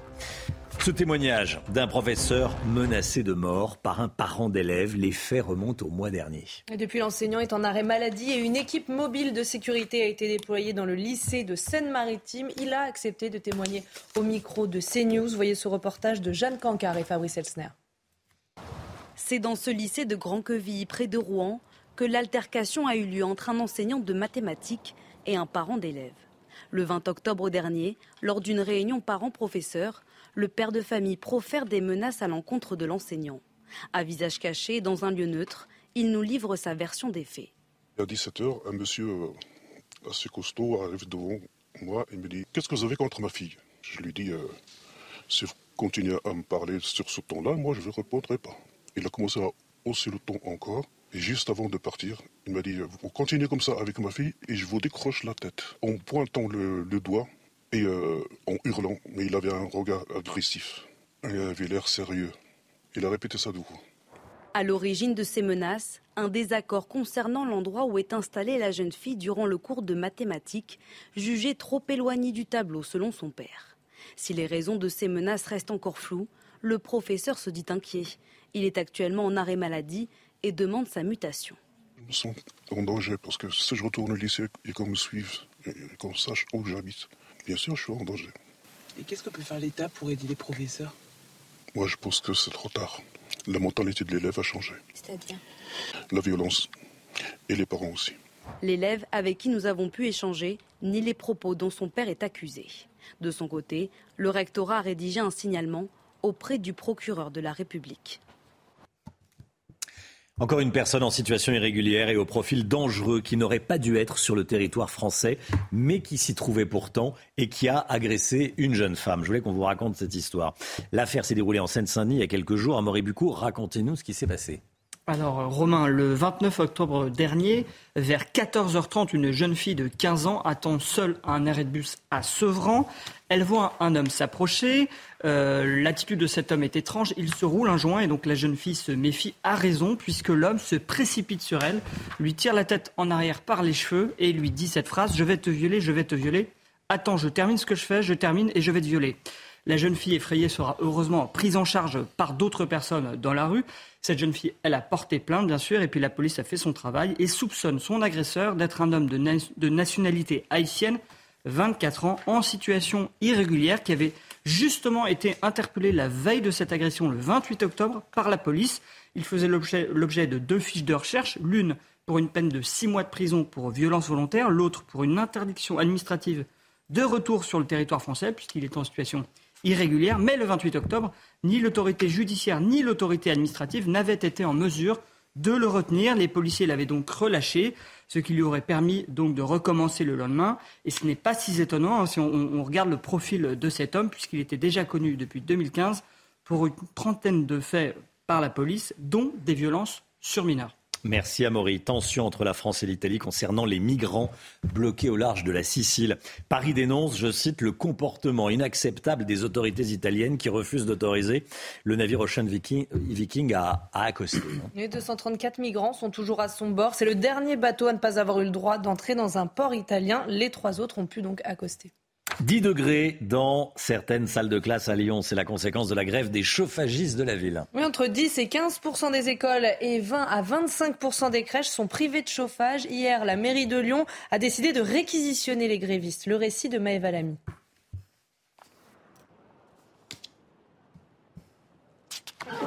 Dans les écoles lyonnaises, les enfants grelottent. Depuis plusieurs jours, de nombreuses classes sont privées de chauffage selon le syndicat SNUDI FO. Les températures descendaient jusqu'à 10 degrés dans certaines classes. 10 à 15% des écoles et près de 20% des crèches sont concernées. En cause, un mouvement de grève des chauffagistes. La CGT réclame des hausses de salaire de l'ordre de 200 euros. Face à cette situation, la mairie a pris une décision, réquisitionner les grévistes. Mais pour les élus d'opposition, ce bras de fer aurait pu être évité. Cette situation, on pouvait s'y attendre. Ça fait plusieurs semaines que les grèves ont été annoncées. Euh, il y a eu 15 jours de vacances. Le maire de Lyon aurait pu euh, anticiper, aurait pu préparer cette rentrée et il se retrouve finalement euh, lundi matin avec des classes qui, sont, qui ne sont pas chauffées, avec des enfants qui ont entre 0 et 3 ans et qui se retrouvent dans des établissements où il fait à peine 10 degrés. La mairie indique qu'elle n'entend pas négocier. Elle évoque une enveloppe de 6,4 millions d'euros débloquée l'an dernier pour revaloriser les salaires des agents.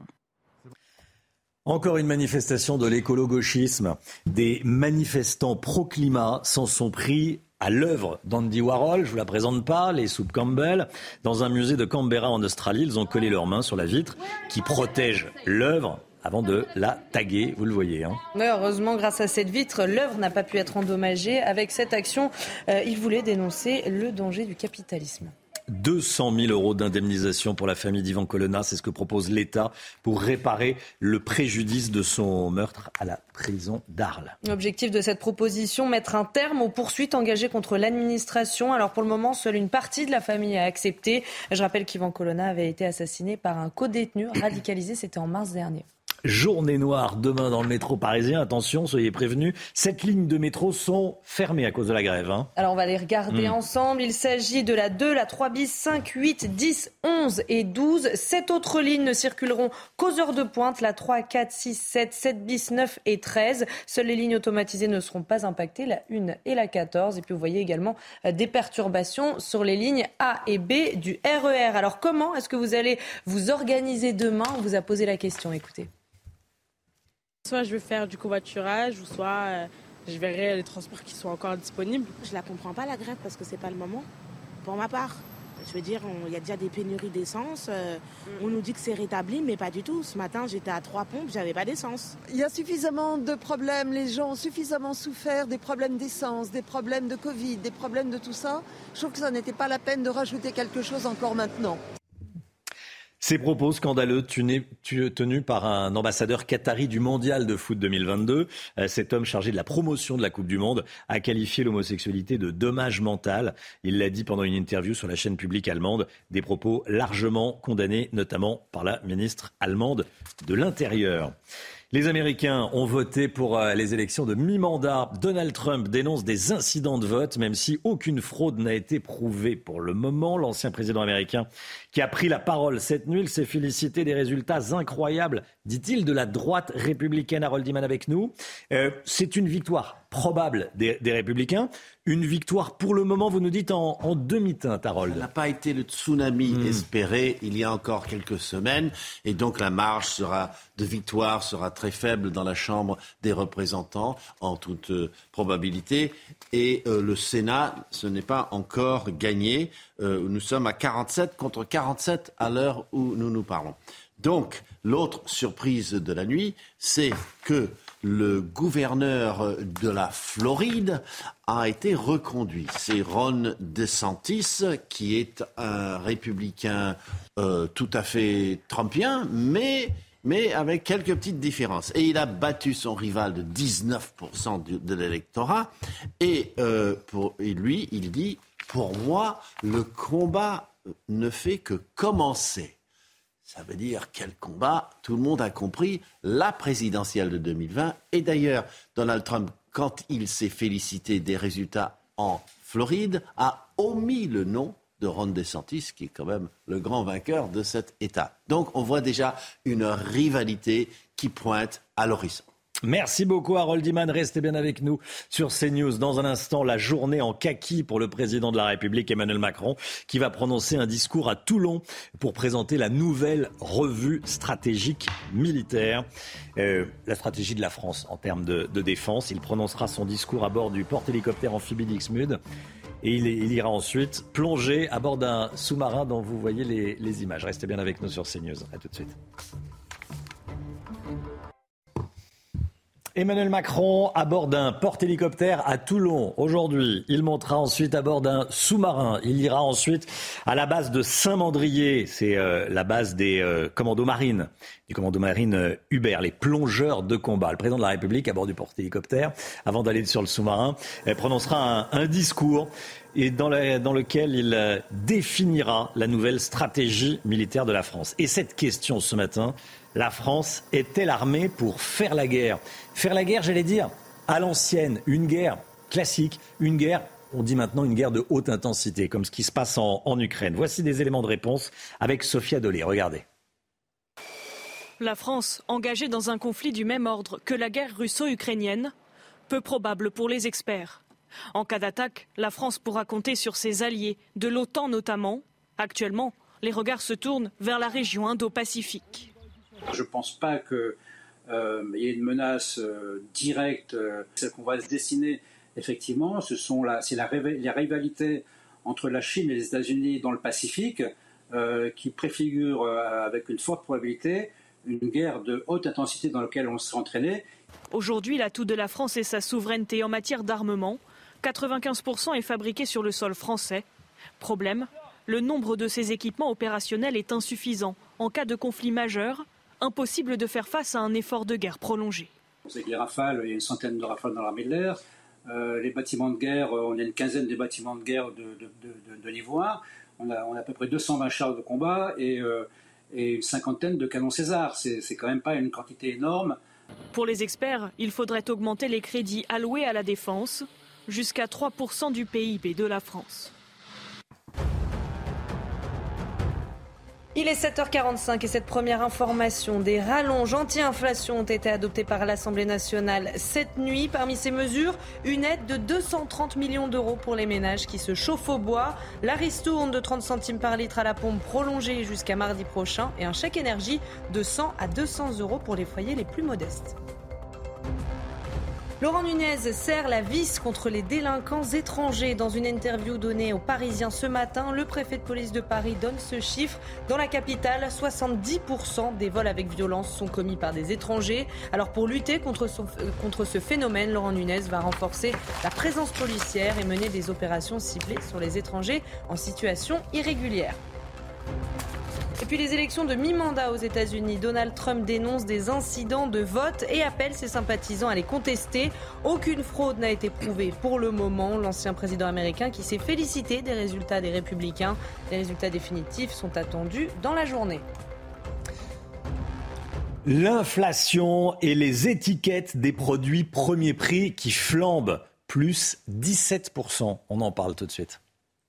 Votre programme avec les déménageurs bretons, des déménagements d'exception. On dit chapeau les bretons. Information sur déménageurs-bretons.fr plus 17% pour les prix euh, des produits qu'on appelle premier prix. Euh, c'est énorme, le ouais, Plus 17,3 exactement, hmm. selon euh, une étude sur les prix des produits premier prix. C'est largement supérieur à l'inflation tout court est largement supérieure à l'inflation sur les produits alimentaires. Elle était de 11,8% sur un an en octobre dernier. Là, on explose tout avec ces compteurs. La preuve hein, que l'inflation pénalise, comme on l'a souvent dit, d'abord les ménages les plus modestes. Comment on explique cette hausse très importante? Eh bien, tout simplement parce que les fabricants de produits premier prix n'ont pas de marge de manœuvre pour absorber les hausses des matières premières, notamment, ou du coût de, l'énergie. Ils n'ont pas de budget marketing, pas de publicité, pas de promotion sur lesquels ils peuvent jouer pour limiter les, les marges et donc réduire l'impact des prix qui se répercutent tout de suite. Il n'y a pas de, gras pour neutraliser les hausses de prix, hmm. au moins provisoirement. Ces produits restent intéressants pour les, consommateurs, malgré ces hausses? Alors oui, parce que même s'ils augmentent, ils restent plus abordables, c'est leur définition, même si l'écart avec euh, les, marques se réduit.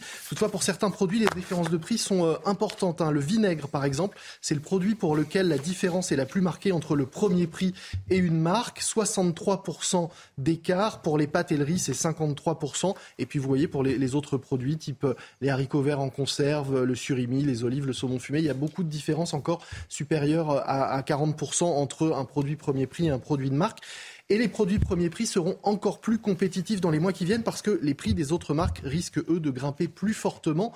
En effet, jusqu'à présent, les industriels avaient réussi à absorber euh, une partie des hausses des coûts des matières premières et de la hausse du prix de, l'énergie en rognant sur leurs marges, mais désormais, ils ne peuvent plus le faire. C'est d'ailleurs ce qui fait dire à, Michel-Édouard Leclerc que nous sommes à la veille d'un tsunami sur les prix des produits de grande consommation et des prix alimentaires avec des hausses qui pourraient être à deux chiffres dans les semaines qui viennent. C'était votre programme avec les déménageurs bretons, des déménagements d'exception. On dit chapeau les bretons. Information sur déménageurs-bretons.fr. Une proposition de loi visant à interdire la corrida en France va passer à l'Assemblée nationale à la fin du mois. Le gouvernement est embarrassé avec ce texte. Vous allez voir pourquoi dans un instant avec Paul Sujet. À tout de suite. Rendez-vous avec Sonia Mabrouk dans Midi News du lundi au jeudi de midi à 14h. Est-ce qu'il faut interdire la corrida en France? Les députés vont devoir se prononcer dans quelques jours sur un texte du député NUPES Émeric Caron. Et une ambiguïté plane toujours, Paul Sugy, bonjour Paul. Bonjour Romain. Une ambiguïté plane toujours sur les intentions de la majorité. Oui, en fait, plus qu'une ambiguïté, c'est même une tentation, un Romain, euh, qui plonge la majorité dans un dilemme embarrassant. Alors, L'interdiction de la corrida, euh, c'est vrai que la question revient si souvent que c'est même plus un serpent de mer, c'est carrément le monstre du Loch Ness. Mais cette fois, euh, Caron se vante bruyamment d'avoir rallié à sa cause euh, un certain nombre de ses collègues euh, du groupe Renaissance. Et après tout, l'idée n'est pas absurde. Hein. Aurore Berger avait elle-même signé, pas plus tard que l'an dernier, une pétition dans laquelle elle estimait que la corrida était une pratique barbare. Bon. Mais si Éric Dupont-Moretti et si hier Marc Fesneau, ministre de l'Agriculture, sont montés au créneau romain pour exprimer le veto du gouvernement sur ce texte, c'est qu'il y a le feu au lac. Imaginez seulement le signal qui serait envoyé si les députés de la majorité votaient avec les députés de la France Insoumise pour interdire la corrida. D'abord, ça va être difficile d'expliquer aux Français que c'était la priorité du moment. Bon. Mm. Mais ensuite, euh, ça signifierait que la majorité, au fond, a besoin de la NUPS sur des questions sociétales pour faire avancer les choses. Et allez vous plaindre après que la gauche veut tout censurer ou tout interdire. Bon. Mais le piège euh, ainsi tendu est maintenant très dangereux pour la majorité, Romain, parce que euh, d'abord, les ministres ont mouillé la chemise et donc le risque serait, si jamais les députés votent quand même le texte, de montrer l'indiscipline du groupe, mais ensuite, eh bien, ce serait de semer la confusion idéologique. Les lecteurs, lui, ne sauraient pas où s'y retrouver. Alors là, vous parlez seulement de, j'allais dire, de, de calcul politique, hein oui, vous avez raison, Romain. Et d'ailleurs, j'y viens euh, pour le fond. Et euh, j'aimerais vous dire une chose. Vous pouvez être évidemment pour, contre la corrida. Vous pouvez aussi n'en avoir complètement rien à cirer. Mais euh, l'interdire, c'est pas la même chose. en France, les étudiants de droit public annonnent depuis au moins un siècle. Vous savez cette phrase célèbre d'un arrêt du, du Conseil d'État. En France, la liberté est la règle et la restriction de police c'est l'exception. Euh, justement, en conservant cette exception culturelle de la corrida dans les régions où elle s'était répandue dès le XVIIIe siècle, la loi consacre au fond le droit euh, pour les hommes à perpétuer les arts et les traditions de leurs aïeux. Alors, si vous voulez changer subitement les textes, euh, vous pouvez le faire, mais pour ça, il faudrait supposer, si vous voulez, que les animaux, au fond, auraient des droits au même titre que nous. Et là, évidemment, c'est ce que pense Émeric Caron. Mais dans ce cas-là, elle est au bout de la logique. Pourquoi est-ce que la corrida, qui effectivement consiste à regarder euh, un matador planter ses banderilles dans le cou d'un taureau pour notre plaisir, eh bien, euh, serait euh, moins admissible que manger de la viande pour son plaisir ou un blouson en cuir pour son plaisir Ensuite, il faut s'arrêter aussi, Romain, sur les termes. Les insoumis veulent pas interdire la corrida, ils veulent l'abolir. en France, on abolit l'esclavage et la peine de mort. Euh, au nom justement d'une certaine idée de l'homme et de sa dignité. Et vouloir se réclamer de cet humanisme-là en ôtant aux hommes le privilège d'être les seuls sujets de droit, en fait, c'est une escroquerie intellectuelle. Et quant à l'ancrage ancestral de la corrida dans certaines de nos régions, je crois qu'il devrait nous rendre un peu plus humbles. Une époque qui ne sait plus rien faire de beau ou plus grand-chose devrait au moins s'interdire de piétiner l'héritage des siècles. Alors certes, Emmanuel Macron a dit à jour qu'il n'existe pas de culture française. Bon, mais euh, on pardonne plus facilement à l'ignare qu'au vandale. Car c'est de ça dont il s'agit, Romain. Les députés qui voudraient brûler les habits de lumière du torero. Interdire les stockades, au fond, n'auront pas grand-chose à envier aux Ostrogoths qui jettent de la soupe sur des tableaux de Van Gogh. Merci Paul Sugy, c'est vrai. Euh, est-ce que c'est la priorité du moment, franchement, de voter une loi pour ou contre la, la corrida pour abolir ou interdire? Effectivement, les mots ont un sens. La, la corrida, c'est franchement pas la priorité quand on voit que les prix augmentent de 17%. Je pense que les Français sont fiche. J'allais être euh, euh, moins, moins poli, un peu plus vulgaire, mais je pense que les Français s'en fichent. Euh, merci beaucoup, Paul Sugy. c'est intéressant hein, de voir que ça, ça occupe du temps de, de cerveau des, des, députés, ça. 7h56, 8h15, Christophe Béchu, ministre de la, de la Transition écologique, sera l'invité de Laurence Ferrari. Et puis tout de suite, c'est évidemment la musique. On vous fait découvrir le dernier clip de Robbie Williams. Votre programme vous est présenté par IG Conseil. Les économies d'énergie sont l'affaire de tous. Votre projet chauffage-isolation, notre mission. Lost, le dernier titre inédit de Robbie Williams. De Robbie Williams qui dévoile ses faiblesses et son intimité sur une musique pop. Le clip a été tourné en studio pendant un enregistrement. Regardez.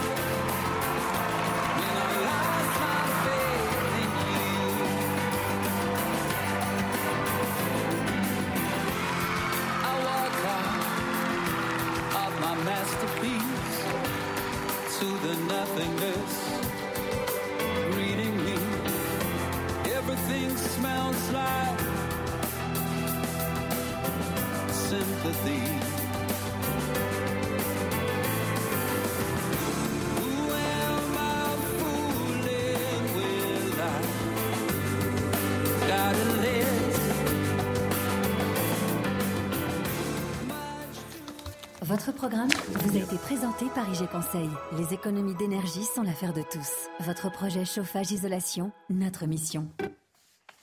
Allez, juste avant le journal de, 8 heures, le temps, Alexandra Blanc. Et hop, France par brise. En cas de bris de glace, du coup, vous êtes à l'heure pour la météo avec France par brise et son intervention rapide. Ravi de vous retrouver avec des conditions météo assez mitigées, mais également agitées ce matin, mais aussi cet après-midi avec l'arrivée d'une nouvelle perturbation qui donnera de fortes pluies cet après-midi. Vous le voyez notamment dans le Gard, euh, du côté euh, des Alpes-Maritimes ou encore en allant euh, vers les Alpes du Nord. On retrouvera également un temps très mitigé sur la région Rhône-Alpes avec de fortes pluies, mais également un temps orageux. Donc vraiment, soyez bien prudents puisque les cumuls de pluie vont être localement assez importants. On attend également beaucoup de pluie sur les en revanche, plus vous irez vers les régions de l'Ouest, plus vous aurez du beau temps avec le maintien d'un petit peu de vent, en tout cas d'excellentes conditions euh, pour le départ de la route du Rhum. Côté température, eh bien, les températures restent très douces pour la saison. Elles baissent un petit peu par rapport aux jours précédents, mais c'est très doux. 16 à Paris en moyenne, 18 degrés pour le Pays Basque, en moyenne 15 degrés pour Lyon ou encore 13 degrés la minimale du côté de Grenoble. La suite du programme, eh bien, demain, ce sera l'une ou même la plus belle journée de la semaine avec au programme du soleil grâce au retour de qui est bien de l'anticyclone et donc conséquence du soleil, un petit peu de grisaille en allant vers le Val de Saône, le tout dans les températures très douces, 15 degrés sur le nord et 18 degrés dans le sud. Et France par brise. Malgré votre bris de glace, du coup, vous étiez à l'heure pour la météo avec France par brise et son intervention rapide. C'est News, il est 8h. Bienvenue à tous. Merci d'être avec nous à la une ce matin. Donald Trump qui dénonce des incidents de vote lors des élections de mi-mandat aux États-Unis. Vous allez l'entendre et puis on sera en direct avec Elisabeth Guedel à Washington. La délinquance commise par des étrangers. Les chiffres dans Paris sont effarants. Le préfet de police prend la parole ce matin. On y revient avec Gauthier Lebret. L'inflation n'épargne aucun domaine, évidemment. Marc Fesneau, le ministre de l'Agriculture, était en direct avec nous à 7h10. On va aller à Ringis retrouver Marine Sabourin. La hausse des prix, concrètement. À tout de suite, Marine. Faut-il en finir avec les tenues débraillées de certains députés à l'Assemblée nationale? Une réunion se tient ce matin au Palais Bourbon. Et puis quand on arrive en ville et le blues du businessman, saison 2, c'est parti, 40 ans après la saison 1. On était hier soir à la sortie de la première de Starmania. Les Américains ont voté pour les élections de mi-mandat. Donald Trump dénonce des incidents de vote, même si aucune fraude n'a été prouvée pour le moment. L'ancien président américain est le premier à avoir pris la parole cette nuit. Il s'est félicité des résultats incroyables de la droite républicaine. Écoutez. Merci à tous. Nous vivons une soirée exceptionnelle. On a quelques résultats qui sont hyper bons. Les chiffres sont extraordinaires pour le moment. Elisabeth Guedel en direct avec nous depuis Washington. Elisabeth Donald Trump est très présent dans ces élections. Il est le premier à avoir pris la parole cette nuit. Elisabeth, il a dénoncé les incidents techniques de vote comme il l'avait fait après la présidentielle de 2020. Oui, il estime toujours, vous savez, deux ans après la présidentielle de 2020, que la victoire lui a été volée, qu'il y a eu des fraudes. Il n'a jamais pu le prouver, mais c'est cette même logique qu'il applique pour ces élections. C'est la victoire où il y a des, fraudes, et donc il a en quelque sorte un petit peu préparé le terrain avant même les résultats des élections de mi-mandat, de ces midterms, sur son réseau social euh, Truth Social. Il a parlé de fraude dans certains bureaux de vote à Détroit. Alors c'est vrai qu'il y a eu quelques problèmes techniques dans certains euh, bureaux de vote qui ont été résolus a priori. Mais il va y avoir des contestations. Il l'avait déjà fait même euh, au début des mois euh, en Pennsylvanie. Ça va être, il va y avoir des résultats euh, contestés et c'est ce qu'il est en train de, de préparer, même s'il regarde de près ce qui commenté en fait dans son discours euh, de la soirée, c'est les résultats de ses propres candidats qu'il a soutenus. Il en a soutenu 330 hein, au niveau national et au niveau euh, local. Et c'est pour ça qu'il a beaucoup de superlatifs. Certains l'ont emporté déjà, mais d'autres sous-performent. Et donc, il va parler, on va entendre cette histoire de fraude pendant un moment au cours des résultats de, de, ces, de ces élections de mi-mandat. Merci beaucoup Elisabeth Guedel en direct de, Washington. Dans Paris, 70% des vols avec violence sont commis par des étrangers. C'est un chiffre fourni ce matin par Laurent Nunez, le préfet de police de Paris. Il s'exprime dans Aujourd'hui en France. Gauthier Lebret, la, réalité qu'il décrit est effarante. Hein. Oui, alors c'est vraiment le pas de deux du gouvernement. Laurent Nunez euh, ne manque pas de reprendre les mots euh, de Gérald Darmanin. Donc il refuse de faire un lien entre immigration et insécurité tout en donnant des chiffres qui semblent euh, prouver le contraire. Vous avez donné un chiffre, Romain. On peut aussi citer eh celui des transports en commun où 81% des vols avec violence sont commis par des étrangers ou la zone du champ de marche et du Trocadéro où 80% des vols sont commis par des étrangers. C'est ce que dit, vous le voyez, Laurent Nunez ce matin dans les colonnes du Parisien. Une fois qu'on a dit ça, qu'est-ce que le préfet propose pour mettre fin à cette situation? Eh bien, vous savez que Gérald Darmanin lui a fixé des objectifs, comme éradiquer euh, le crack d'ici un an dans euh, la capitale, sécuriser Paris pour les euh, prochains Jeux Olympiques. Et donc, Laurent Nunez dit ce matin eh bien, qu'ils vont mener des opérations ciblées, je le cite, qui portent sur les étrangers en situation irrégulière. Et je vous parlais des transports en commun. Dans les transports, Laurent Nunez dit on est passé de 80 à 100 patrouilles par jour, ce qui est énorme. Il reprend l'annonce qu'avait fait sur ce plateau ici même chez Pascal Pro, Gérald Darmanin. 3200 délinquants étrangers expulsés depuis que le ministre de l'Intérieur est euh, place euh, Beauvau. Et puis il reprend les termes de Gérald Darmanin qui avait dit qu'ils allaient rendre la vie impossible aux personnes sous obligation de quitter le territoire français. Alors qu'est-ce que ça veut dire leur rendre la vie impossible? C'est leur couper les prestations sociales et les empêcher de bénéficier d'un logement social. Merci beaucoup Gauthier Lebret. Cette information de la nuit, une aide de 230 millions d'euros votée pour les ménages qui se chauffent au bois. Elle a été votée à l'Assemblée nationale. Les députés, les députés, ont voté une série de rallonges anti-inflation dans le cadre de l'examen du projet euh, de budget rectificatif 149.3 cette fois-ci. Alors parmi euh, les autres mesures, la ristourne de 30 centimes par litre à la pompe prolongée euh, jusqu'à mardi prochain et puis le chèque énergie de 100 à 200 euros pour les foyers les plus modestes. L'inflation, on part tout de suite au marché de Ringis. Retrouver Marine Sabourin en direct avec nous, Marine. Marc Fesneau, le ministre de l'Agriculture, était en direct sur CNews à, à 7h10. Il a été question évidemment des prix des produits euh, alimentaires. Il était là pour, euh, il s'est rendu à, à, pour soutenir les, producteurs. C'est important, notamment à l'approche de Noël. Vous avez rencontré ces, ces producteurs. Ils se sentent rassurés justement. Qu'est-ce qu'ils vous ont dit? Alors les producteurs comme les revendeurs romains sont plutôt mitigés. Hein. Vous voyez, ils sont en train d'échanger avec Marc Fesneau qui se trouve juste derrière nous. Certains sont satisfaits puisqu'ils vont euh, pouvoir enfin raconter leur situation euh, au ministre de l'Agriculture et puis d'autres nous expliquent que cette venue euh, ne changera rien à leurs problèmes. Et puis on a rencontré il y a quelques instants un producteur, un producteur de tomates qui nous expliquait qu'il avait énormément de soucis financiers avec la hausse des prix de l'énergie. Il nous expliquait que sa facture d'électricité était habituellement de 40 000 euros et là qu'elle allait être à 150 000 euros. Alors il s'est montré euh, rassurant. Il a dit euh, à ce producteur eh bien, qu'il l'avait écouté, qu'il l'avait entendu, qu'il allait tout faire pour que sa situation euh, change. Puis là, vous le voyez donc sur les images de Florian Paume, nous sommes au niveau des légumes et donc les légumes qui eux aussi ont augmenté 17% des, fruits et légumes. Hein. Certains sont épargnés comme les bananes, mais les poivrons, les tomates, les haricots verts, eux, on rencontre une hausse de 20%. Tout à l'heure, nous étions au niveau de la viande rouge hein, et certains producteurs nous expliquaient qu'ils avaient augmenté leur prix de 30 à 40 40%. 25% pour la volaille. Et puis concernant euh, de possibles pénuries, un Marc Fesneau affirme qu'il y en aura pas, euh, qu'il y en aura pardon à Noël. Le foie gras sera donc bien présent, mais le prix va lui aussi augmenter une nouvelle fois.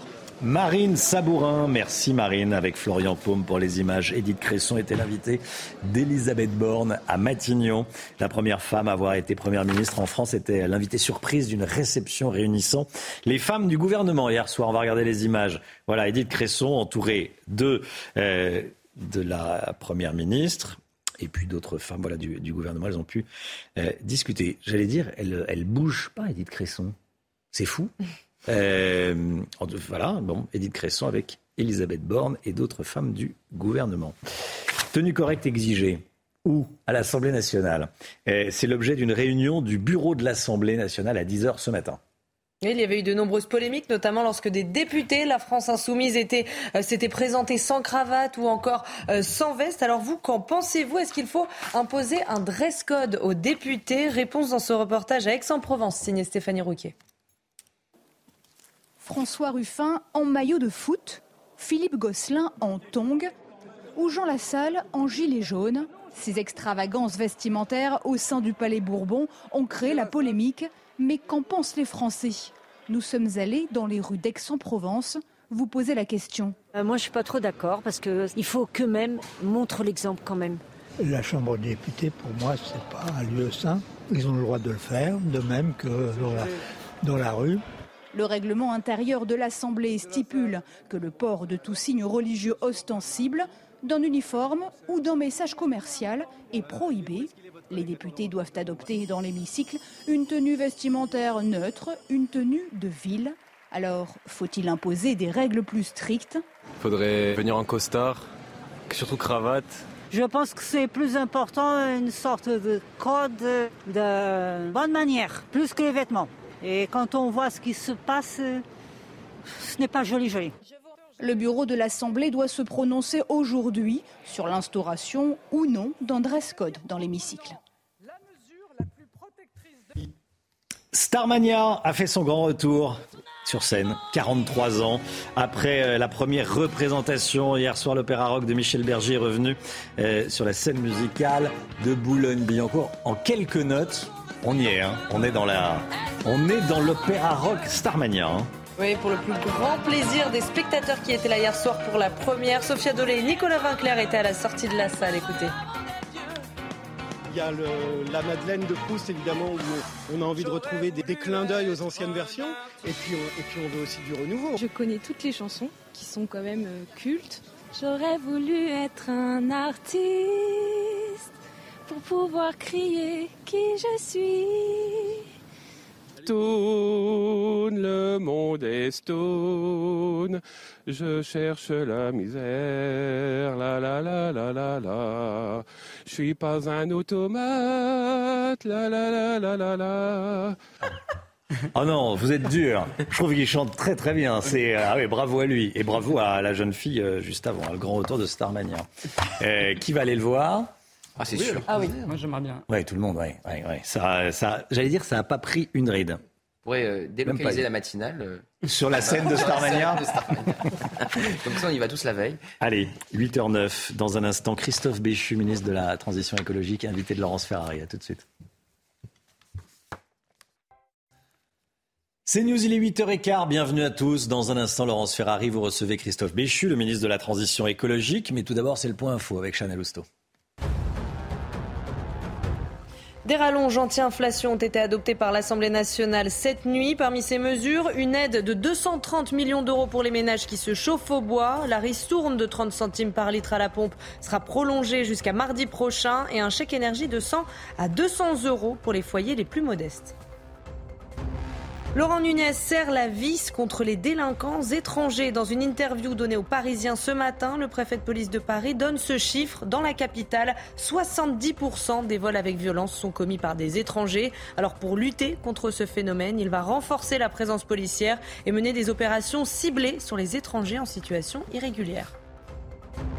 Et puis les élections de mi-mandat aux États-Unis, Donald Trump dénonce des incidents de vote et appelle ses sympathisants à les contester. Aucune fraude n'a été prouvée pour le moment.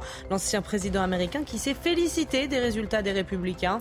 Les résultats définitifs sont attendus dans la journée. Laurence, vous recevez ce matin Christophe Béchu. Bonjour, monsieur le ministre. Bonjour. Ministre de la Transition écologique. On va parler de vos sujets, bien sûr. Peut-être un mot d'abord des activistes écolos qui multiplient les actions radicales. Hier, c'était en Australie, euh, contre une œuvre d'Andy Warhol. On se colle la main ou le front en fonction euh, avec de la superglue. En France, on arrête la circulation sur le périphérique. Mais il y a aussi des dégradations. 104 dégradations euh, et actes de malveillance depuis le début de l'année. Ce sont les chiffres du ministère de l'Intérieur publiés dans le Figaro. Avec des dégradations d'antennes relais, d'installations de fibres optiques, ou encore des on est face à une escalade de ce type d'activité. Jusqu'où est-ce qu'on peut aller, selon vous, Monsieur le Ministre? D'abord, ma conviction profonde, c'est que toutes ces actions violentes, de dégradation qui sont faites pour choquer, elles desservent la cause. Et ensuite, dans les exemples que vous donnez, on voit bien qu'on sait où ça commence, mais on ne sait pas où ça s'arrête. Parce que là, on dégrade les éoliennes. Parce que des éoliennes, pour certains écologistes, dire qu'il faut casser les éoliennes parce que ça irait contre la transition écologique, ça va à l'encontre du besoin d'accélérer sur les énergies renouvelables que nous connaissons. Donc, si chacun commence à expliquer qu'il peut désobéir aux règles qu'il souhaite ou dégrader les biens qu'il souhaite parce que ce serait pas conforme ni à ses valeurs ni à ses convictions, ben, on n'est plus en société. Mais il n'empêche qu'il y a des actions commando qui inquiètent, notamment contre des fibres optiques. Il y a eu une action commando euh, menée il y a quelques jours, le 18 octobre, perpétrée en, 15 minutes. Euh, tout ça pour coubler des, câbles euh, optiques. Il y a quelque chose du complotisme aussi?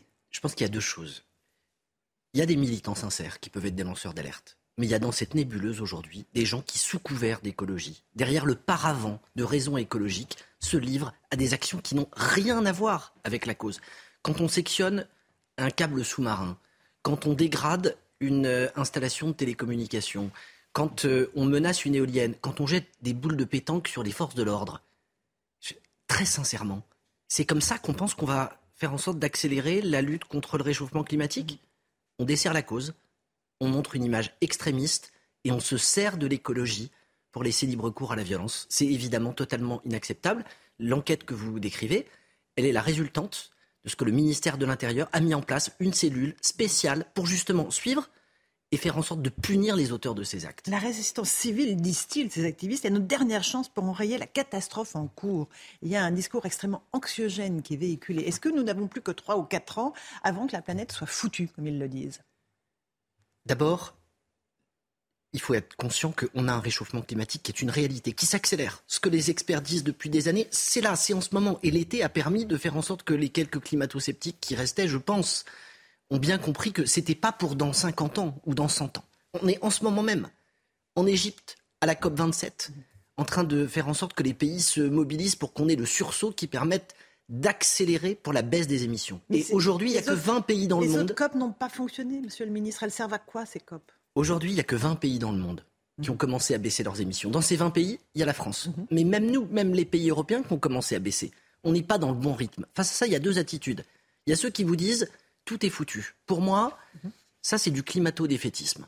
Ça n'aide pas l'action. il y a ceux qui disent le sursaut, on l'obtiendra pas en faisant de l'écologie la guerre de tous contre tous, mais en montrant les actes positifs sur lesquels on peut agir. Donc, il faut accélérer au niveau des États, mais il faut aussi que chaque citoyen, dans son comportement, mesure qu'il a une part de la réponse. Et ça, c'est une écologie positive dans laquelle, sous couvert d'écologie, on ne parle pas de lutte des classes, de taxation, de punition, de contraintes, mais on incite on encourage à la rénovation, à faire en sorte de changer son véhicule. Enfin bref. Mais vous pensez que les Français ne sont pas conscients de ça? Ils savent très bien, ils voient leurs factures d'électricité, de gaz, de fioul. Ils savent qu'il faut économiser l'énergie. Est-ce qu'il y a besoin de les infantiliser? Est-ce qu'il y a besoin de les culpabiliser en permanence? Ils sont face à la crise, ils la prennent de plein fouet, cette crise. Je ne dis pas ça. Je, je dis au contraire qu'il faut être capable de souligner que ce qui est bon pour le climat peut aussi l'être pour le pouvoir d'achat. Et sur les énergies fossiles, c'est le meilleur exemple. L'explosion des factures d'énergie, elles sont liées au fait qu'on est dépendant d'énergie que nous ne produisons pas, qui sont faites dans des pays qui ne sont pas tous en plus euh, des démocraties et qui viennent impacter notre pouvoir d'achat et en plus réchauffer l'atmosphère et donc menacer les conditions d'existence sur la planète. Typiquement, sortir des énergies fossiles, c'est pas emmerder les Français en leur expliquant qu'il va falloir changer de véhicule, c'est faire en sorte de retrouver de la souveraineté et du pouvoir d'achat. En attendant, on subventionne à plein régime les énergies fossiles. Sans cela, les Français je pense à la prime carburant, ne s'en sortirait pas. Il y a un paradoxe Il n'y a pas de paradoxe. Il y a une nécessité qui est de penser à la fin du monde, mais de réaliser que si on le fait contre ceux qui ont des problèmes de fin de mois, on ira dans le mur. Et quand vous avez un cap clair, vous pouvez tirer un bord parce qu'il y a un récif social, sanitaire, mais à condition de revenir sur ce cap. Le cap, c'est la décarbonation. Les récifs, c'est la nécessité de penser qu'on ne fera pas la transition écologique ni contre les Français, ni sans eux. Les Français, alors vous dites décarbonation, eux ils disent inflation. Il y a un tsunami d'inflation, euh, dit Michel-Édouard Leclerc. Euh, comment faire, comment concilier les deux notions Décarbonation, inflation? Les Français, ils, sont à l'euro près.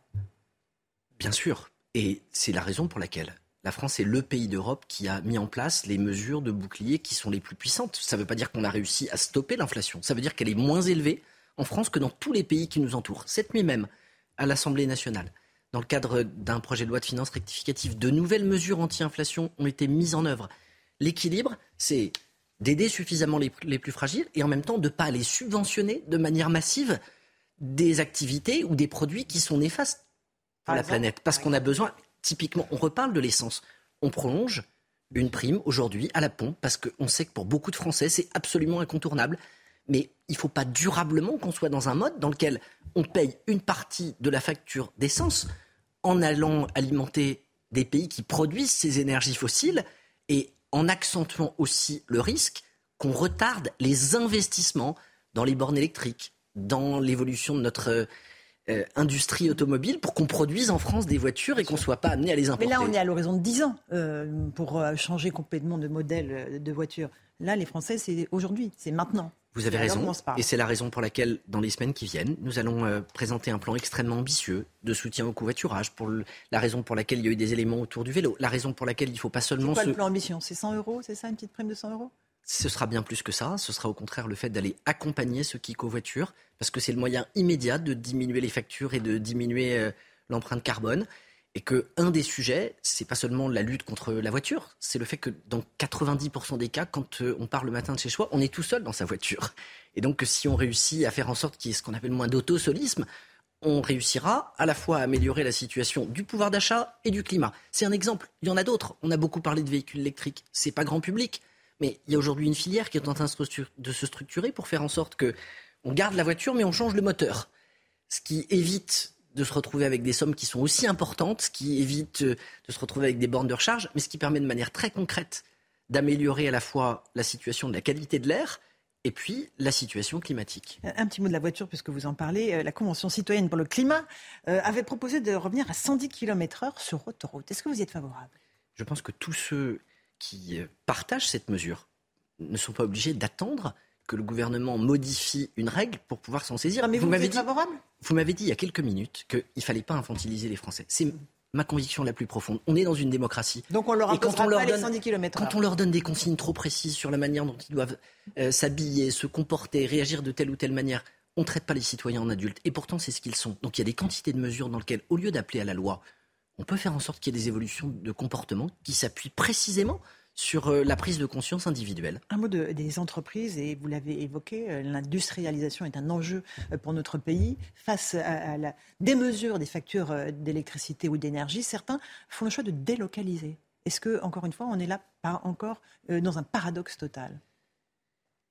Il y a sur ces sujets une approche qui doit être nuancée et complexe. Là où beaucoup d'écologistes, beaucoup d'activistes sont dans du yaka faucon. L'industrie n'est pas l'ennemi du climat par essence. Elle a au contraire, dans beaucoup de domaines, une partie de la solution.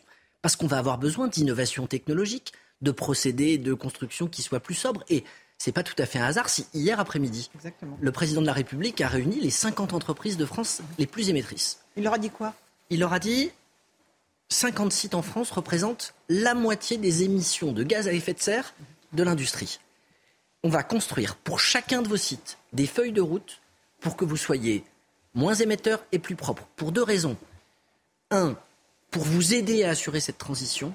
Et deux, pour montrer le chemin. Et parce qu'on a besoin de conserver une industrie en France. Parce que si demain nos usines ferment, ce sera bon en apparence pour nos émissions, mais ce sera très hypocrite. Parce que ça veut dire qu'on importera des produits qui sont faits au bout du monde et, Et, qu'on qui perdra des nécessiteront. emplois, beaucoup d'emplois. Mais ça veut dire que c'est l'État qui va mettre à la poche pour aider ces 50 sites pollueurs?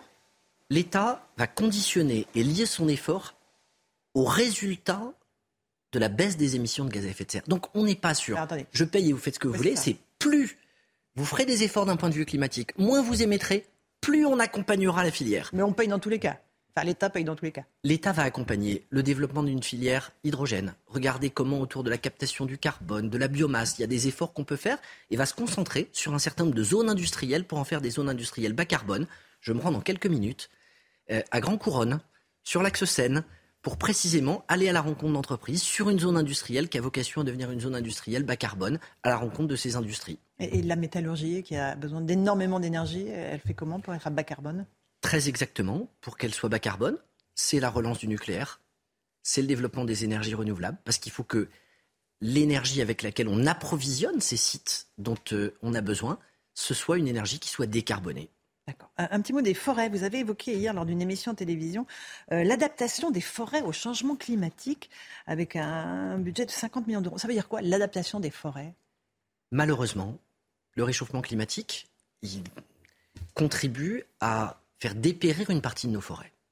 Et donc aujourd'hui, on commence à avoir des études extrêmement précises qui montrent que l'aridité des sols, qui favorise ensuite les départs d'incendie, la nature des essences qui sont plantées, font que la forêt joue moins son rôle qu'auparavant pour capter une partie du CO2. Donc on élimine les pins, par exemple, dans les Landes? Non, on lance une étude qui va permettre de regarder dans le détail comment il faut qu'on adapte nos forêts. Il y a deux éléments. Il y a le climat, mais il y a la nature des sols. Et on ne va pas changer la nature des sols. Donc la réponse, elle peut pas là aussi être aussi basique. Je suis désolé d'être le ministre qui aussi fait en sorte de rappeler parfois qu'un peu de nuance, c'est ce qui permet d'avoir un débat qui soit un débat adulte, démocratique, ouvert et responsable. Euh, Un mot de la maire de Paris qui annonce une hausse de la taxe foncière euh, de 50%, reniant au passage sa promesse de ne pas augmenter les impôts. Elle pointe du doigt l'État. Elle dit, voilà, c'est à cause du dérèglement climatique, de la crise énergétique, de l'inflation. L'État n'est pas aux côtés des communes. Être un responsable politique, c'est assumer ses décisions. Et c'est manifestement pas ce que fait Anne Hidalgo. Le gouvernement, pour euh, l'année qui arrive, dans le contexte que nous connaissons, met sur la table 5 milliards d'euros. 2 milliards de fonds verts pour aider les collectivités dans le cadre du dérèglement climatique à pouvoir faire des investissements. C'est sans précédent. Nous réaugmentons la dotation globale de fonctionnement. Ça n'était pas arrivé depuis 13 ans.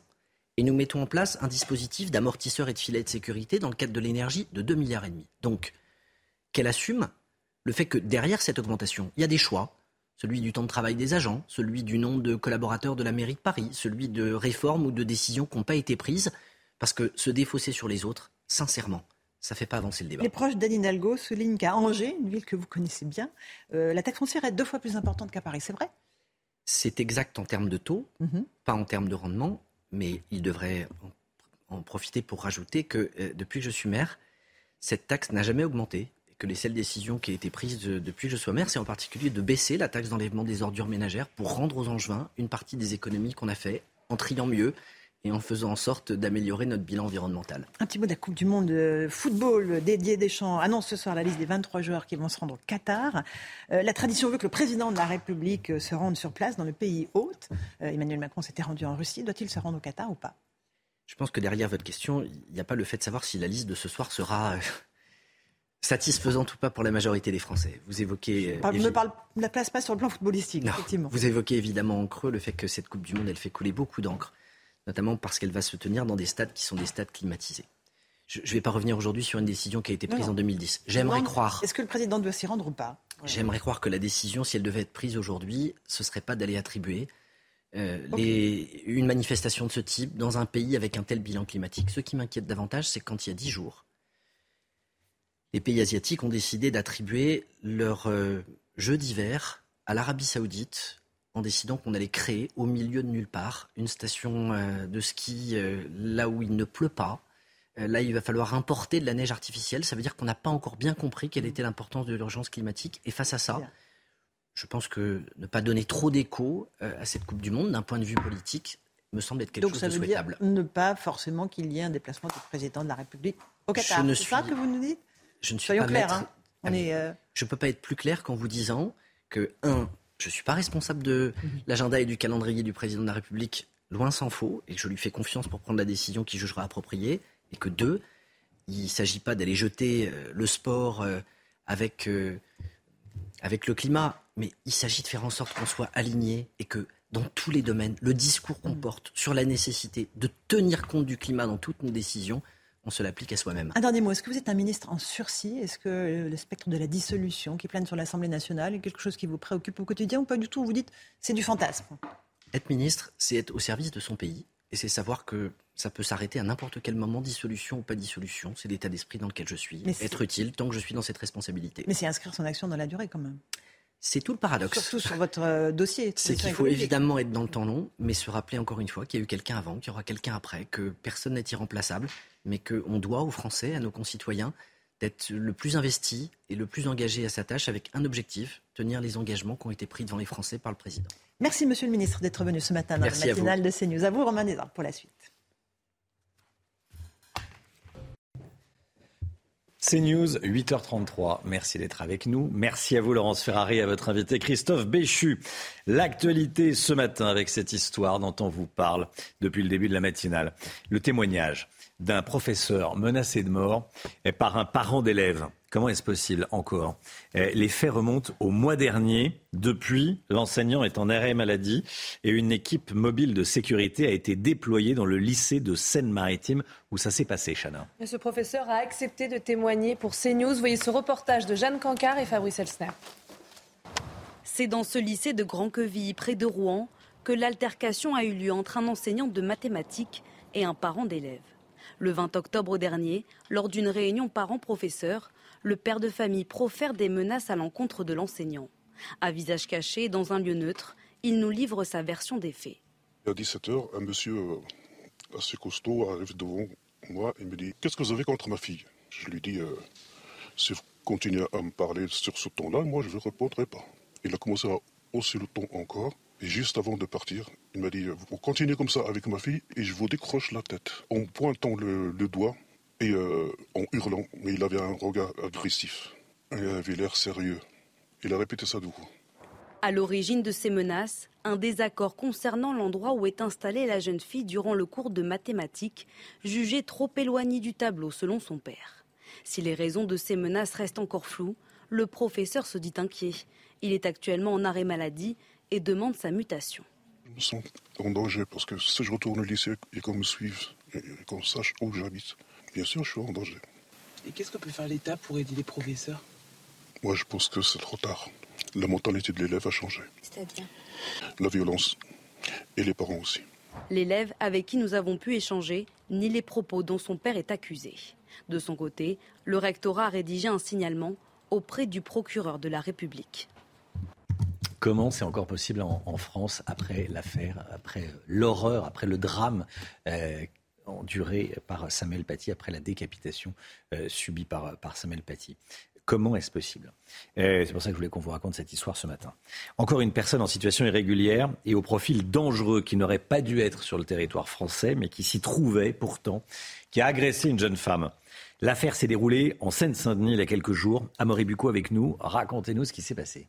Oui, Romain. Donc, ça s'est passé le 29, le 29 octobre dernier, vers 14h30. Une jeune fille de 15 ans attend seule à un arrêt de bus à Sevran. Elle voit un homme s'approcher. Il a une attitude étrange. Il se roule un joint. Puis la jeune fille se méfie à juste titre, puisque l'homme en question se précipite sur elle, lui prend la tête euh, par les cheveux et lui dit cette phrase violente hein, Je vais te violer, je vais te violer. Attends, je termine ce que je fais, je termine et je vais te violer. La jeune fille, euh, effrayée, sera heureusement prise en charge par des passants dans la rue.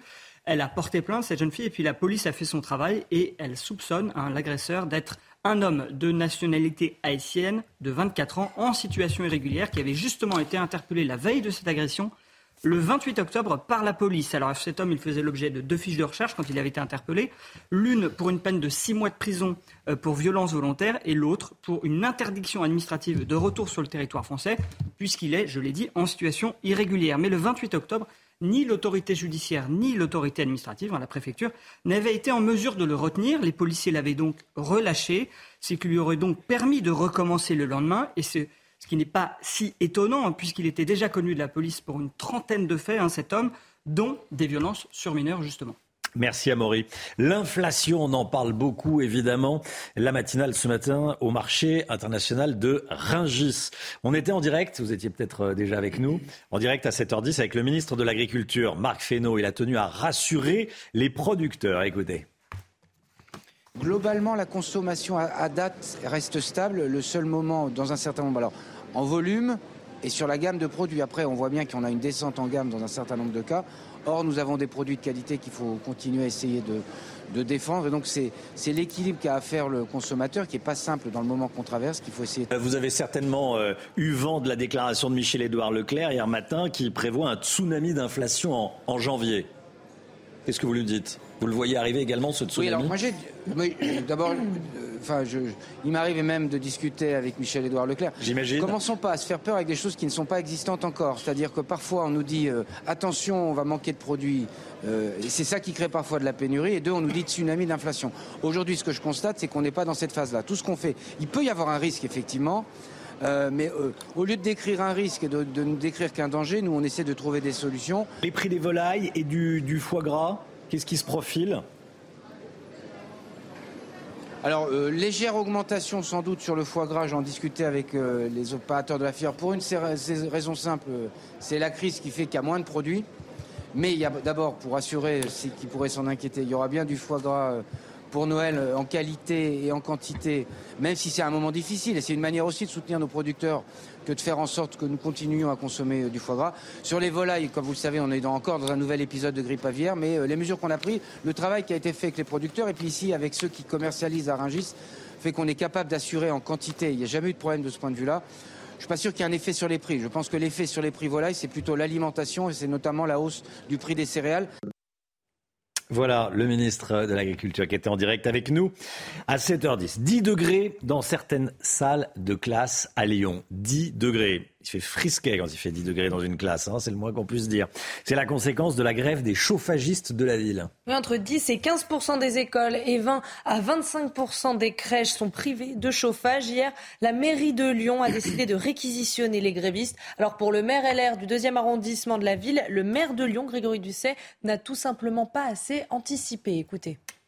La ville de Lyon a mis en place un, plan de sobriété dans lequel on, impose euh, la, température à 19 degrés dans l'ensemble euh, des bâtiments publics et notamment euh, les écoles et également les crèches.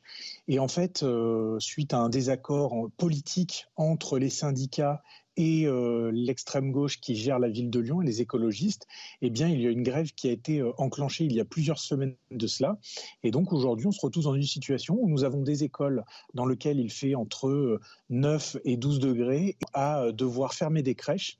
et cette situation est intenable pour les parents et pour les enfants. Encore une manifestation de ce qu'il convient d'appeler l'écolo-gauchisme. Des manifestants pro-climat s'en sont pris à une œuvre d'Andy Warhol. Je vous la présente pas, cette œuvre, vous la voyez derrière moi, ce sont les soupes Campbell. Ça s'est passé dans un musée de, Canberra en Australie. Hein. ils ont collé leurs mains sur la vitre qui protège l'œuvre avant de la taguer. Heureusement, grâce à cette vitre, l'œuvre n'a pas été endommagée. Avec cette action, ils voulaient dénoncer, je cite, le danger du capitalisme. Rien ne va plus entre la France et l'Italie. Premier bras de fer depuis l'arrivée au pouvoir de George Giorgia Meloni au sujet des migrants. Gauthier Lebret, la France souhaite que l'Italie accueille ce bateau et j'allais dire vice-versa. Et la tension est montée d'un cran hier soir et euh, le porte-parole du gouvernement a, pris la parole justement il y a quelques instants. Effectivement, Olivier Véran qui dit que l'Italie doit jouer son rôle et respecter euh, ses engagements européens puisque vous le savez, le gouvernement de Giorgia Meloni refuse toujours de laisser l'Ocean Viking débarquer. On rappelle que c'est un bateau qui est en mer depuis 18 euh, jours. Vous le voyez sur cette carte. Au au large de la Sicile avec 234 migrants à son bord. Alors l'Italie a laissé débarquer d'autres bateaux, mais seulement les enfants et les malades. Et hier, l'exécutif français avait déjà réagi, dénonçant le comportement inacceptable, hein, cette fois-ci, de l'Italie, qui, je cite, est contraire au droit de la mer, puisque effectivement, quand un bateau s'approche eh bien, des côtes européennes, c'est le pays qui est le plus proche du bateau qui doit normalement le laisser débarquer.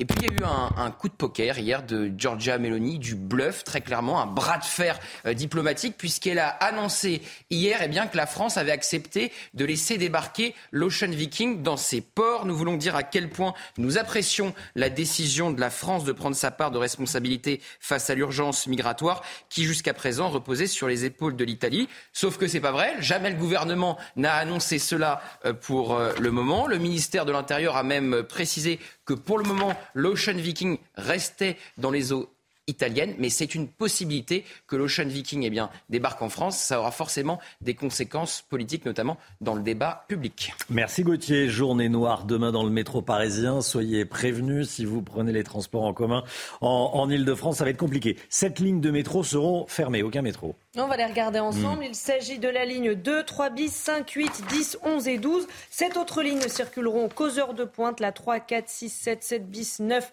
et 13. Les lignes automatisées ne seront pas impactées, la 1 et la 14. Et puis vous voyez également les lignes du RER A et B qui seront également perturbées. Les Américains ont voté pour les élections de mi-mandat. Donald Trump dénonce des incidents de vote, même si euh, pour l'instant aucune fraude n'a été euh, prouvée.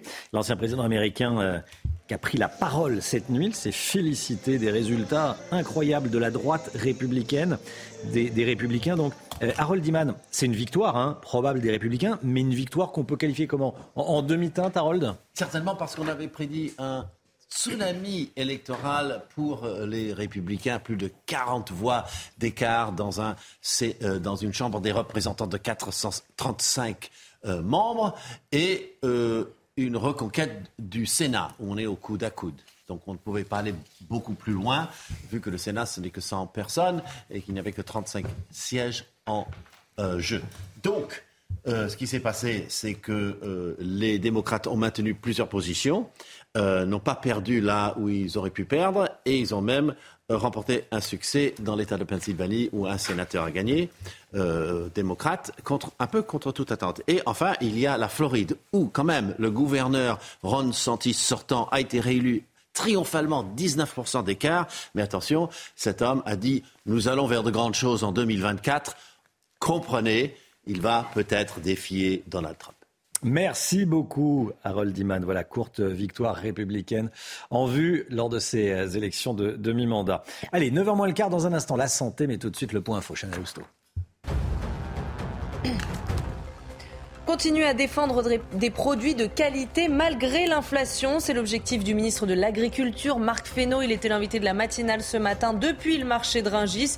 Il s'est voulu rassurant face à la hausse du coût des produits alimentaires de 7%. Alors pas d'inquiétude pour Noël. Le ministre l'assure, les produits phares comme le foie gras seront bien sur la table des Français. Fin du mouvement à la raffinerie Total Énergie de Fézin dans le Rhône après 42 jours de grève. C'était la dernière à toujours être en grève, même si les effets ne se faisaient plus sentir depuis plusieurs jours. D'après la direction, il n'y avait plus que 5 grévistes sur 600 salariés. Et puis les élections de mi-mandat aux États-Unis, Donald Trump dénonce des incidents de vote et appelle ses sympathisants à les contester. Aucune fraude n'a été prouvée pour le moment. L'ancien président américain s'est félicité des résultats des républicains. Les résultats définitifs sont attendus dans la journée. Retrouvez votre programme avec Little Balance. Little Balance, les balances et impédance mètres, sans pile et connectés. Tout le monde a déjà ressenti des vertiges et on en parle avec vous, docteur Millot. Bonjour, docteur. Bonjour. Bonjour, Brigitte. Ce matin, vous nous parlez du plus fréquent de ces vertiges, le VPPB. Alors, c'est le vertige paroxystique positionnel bénin. Mais de quoi s'agit-il? Oui, alors effectivement, c'est le plus fréquent. hein. Mhm. Euh, comme son nom l'indique, il apparaît essentiellement au changement de position. Euh, mais attention, au changement de position, ça peut être aussi dans votre lit quand vous vous penchez euh, pour regarder l'heure ou quand vous vous penchez pour attraper un livre ou, ou n'importe quoi. Oui. Il peut y avoir une position aussi très minime qui peut déclencher ce vertige. Et là, quand il se déclenche, c'est terrible. Les patients vous racontent, un tiers des patients disent qu'ils ont cru mourir. hein. C'est-à-dire que tout à coup, tout tourne. Un vertige rotatoire, comme ça.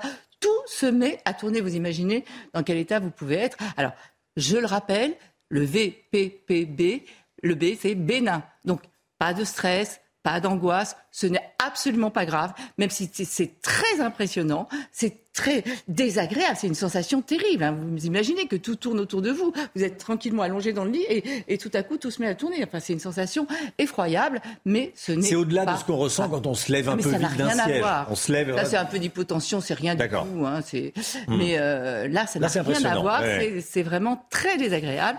Ce n'est pas douloureux, mais c'est très désagréable. Alors, on va revenir pour comprendre ce qui se passe. On va revenir à notre oreille. hein. Euh, ah bah, très bien, tu n'as même pas besoin de le porter. Euh, donc là, vous avez le pavillon de l'oreille. Là, vous avez le conduit auditif. J'aurais pas pu faire la météo, moi. hein. Le conduit auditif. là, vous avez le tympan. Et là, vous avez ce qu'on appelle le vestibule. Et ce vestibule, c'est très important. On pourrait presque dire qu'on pourrait avoir un sixième sens. Avec les yeux, on voit, avec les oreilles, on entend, mais avec le vestibule, on vestibulise.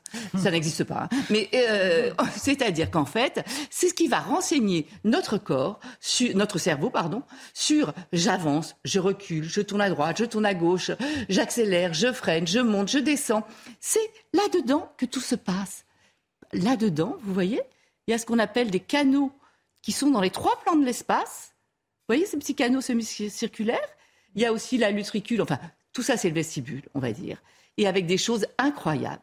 Et dedans, il y a un liquide qu'on appelle l'endolymphe, et il y a des petites cellules ciliées, et il y a des petits cristaux. Mais quand je dis petit, c'est la taille d'un globule rouge, hein, donc c'est vraiment tout petit petit. Et ces petits cristaux, quand il y a un mouvement comme ça, quand ils vont avancer ou reculer, ils vont aller toucher les petits cils. Les petits cils vont envoyer un petit signal nerveux au cerveau pour dire j'avance ou je recule. C'est incroyable. génial, oui, c'est- Vous voyez, c'est dans les trois plans de l'es- Ouais. de l'espace. Voilà. Sauf que, de temps en temps, et notamment dans ce vertige paroxystique positionnel bénin, eh bien là, les cristaux, on ne sait pas pourquoi, les causes, on ne les connaît pas réellement. Les cristaux vont se mettre à un endroit qui n'est pas du tout leur place. Et comme le cerveau, il comprend plus rien. Il est dans un truc qui, ne correspond à rien. Comme il peut pas parler, qu'est-ce qu'il fait? Il réagit comment? Avec un vertige. Et donc vous êtes là et tout tourne et tout ça. C'est sa façon de s'exprimer, de dire que ça correspond plus du tout à ce qui se passe. Normalement, mon cerveau devrait sentir je suis allongé dans mon lit et tout à coup il voit tout tourner. Donc c'est l'horreur. Voilà comment se passent ces vertiges. Alors surtout, je vous l'ai dit, c'est très très désagréable. Alors sans traitement, ça passe parfois en 6-7 jours. Mais ça peut durer plus longtemps. Donc vous imaginez, vous pouvez plus conduire, vous pouvez plus rien faire du tout. hein. Donc c'est une horreur. Il n'y a pas de médicaments. En revanche, il y a des choses, j'allais dire toutes simples, pas toutes simples. Moi, mon conseil, c'est si ça vous arrive, comme c'est très fréquent, allez tout de suite consulter un ORL qui va pratiquer des manœuvres. Il y a plusieurs types de manœuvres parce que ça va dépendre de l'endroit où se situe le problème. Vous voyez, il y a trois plans de l'espace là dans ces canaux. Euh, donc ça va dépendre de l'endroit. Il va d'abord faire une manœuvre pour déterminer à quel endroit ça se passe. Et ensuite, il va vous manipuler, vous bouger. Regardez, là, on vous a mis juste un dessin. C'est une des manœuvres, hein, ça dépend évidemment de l'endroit. Vous voyez, le médecin vous fait vous poser. Il attend quelques secondes que les cristaux euh, soient à leur place. Et ensuite, il va brusquement, j'ai pas dit brutalement, j'ai brusquement, vous manipuler et vous faire passer de l'autre côté.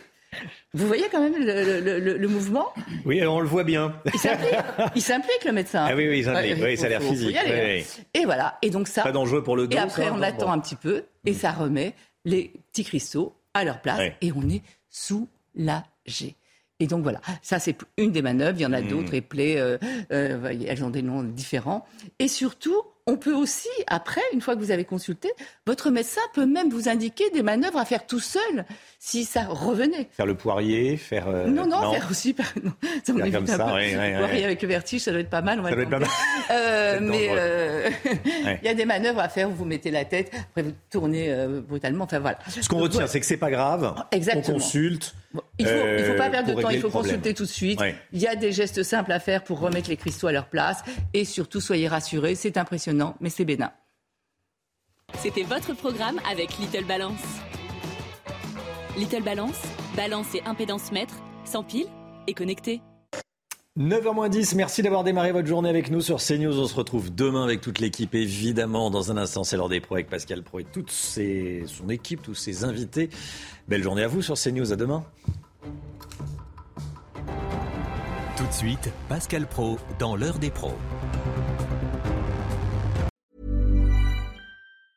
Hey, it's Danny Pellegrino from Everything Iconic.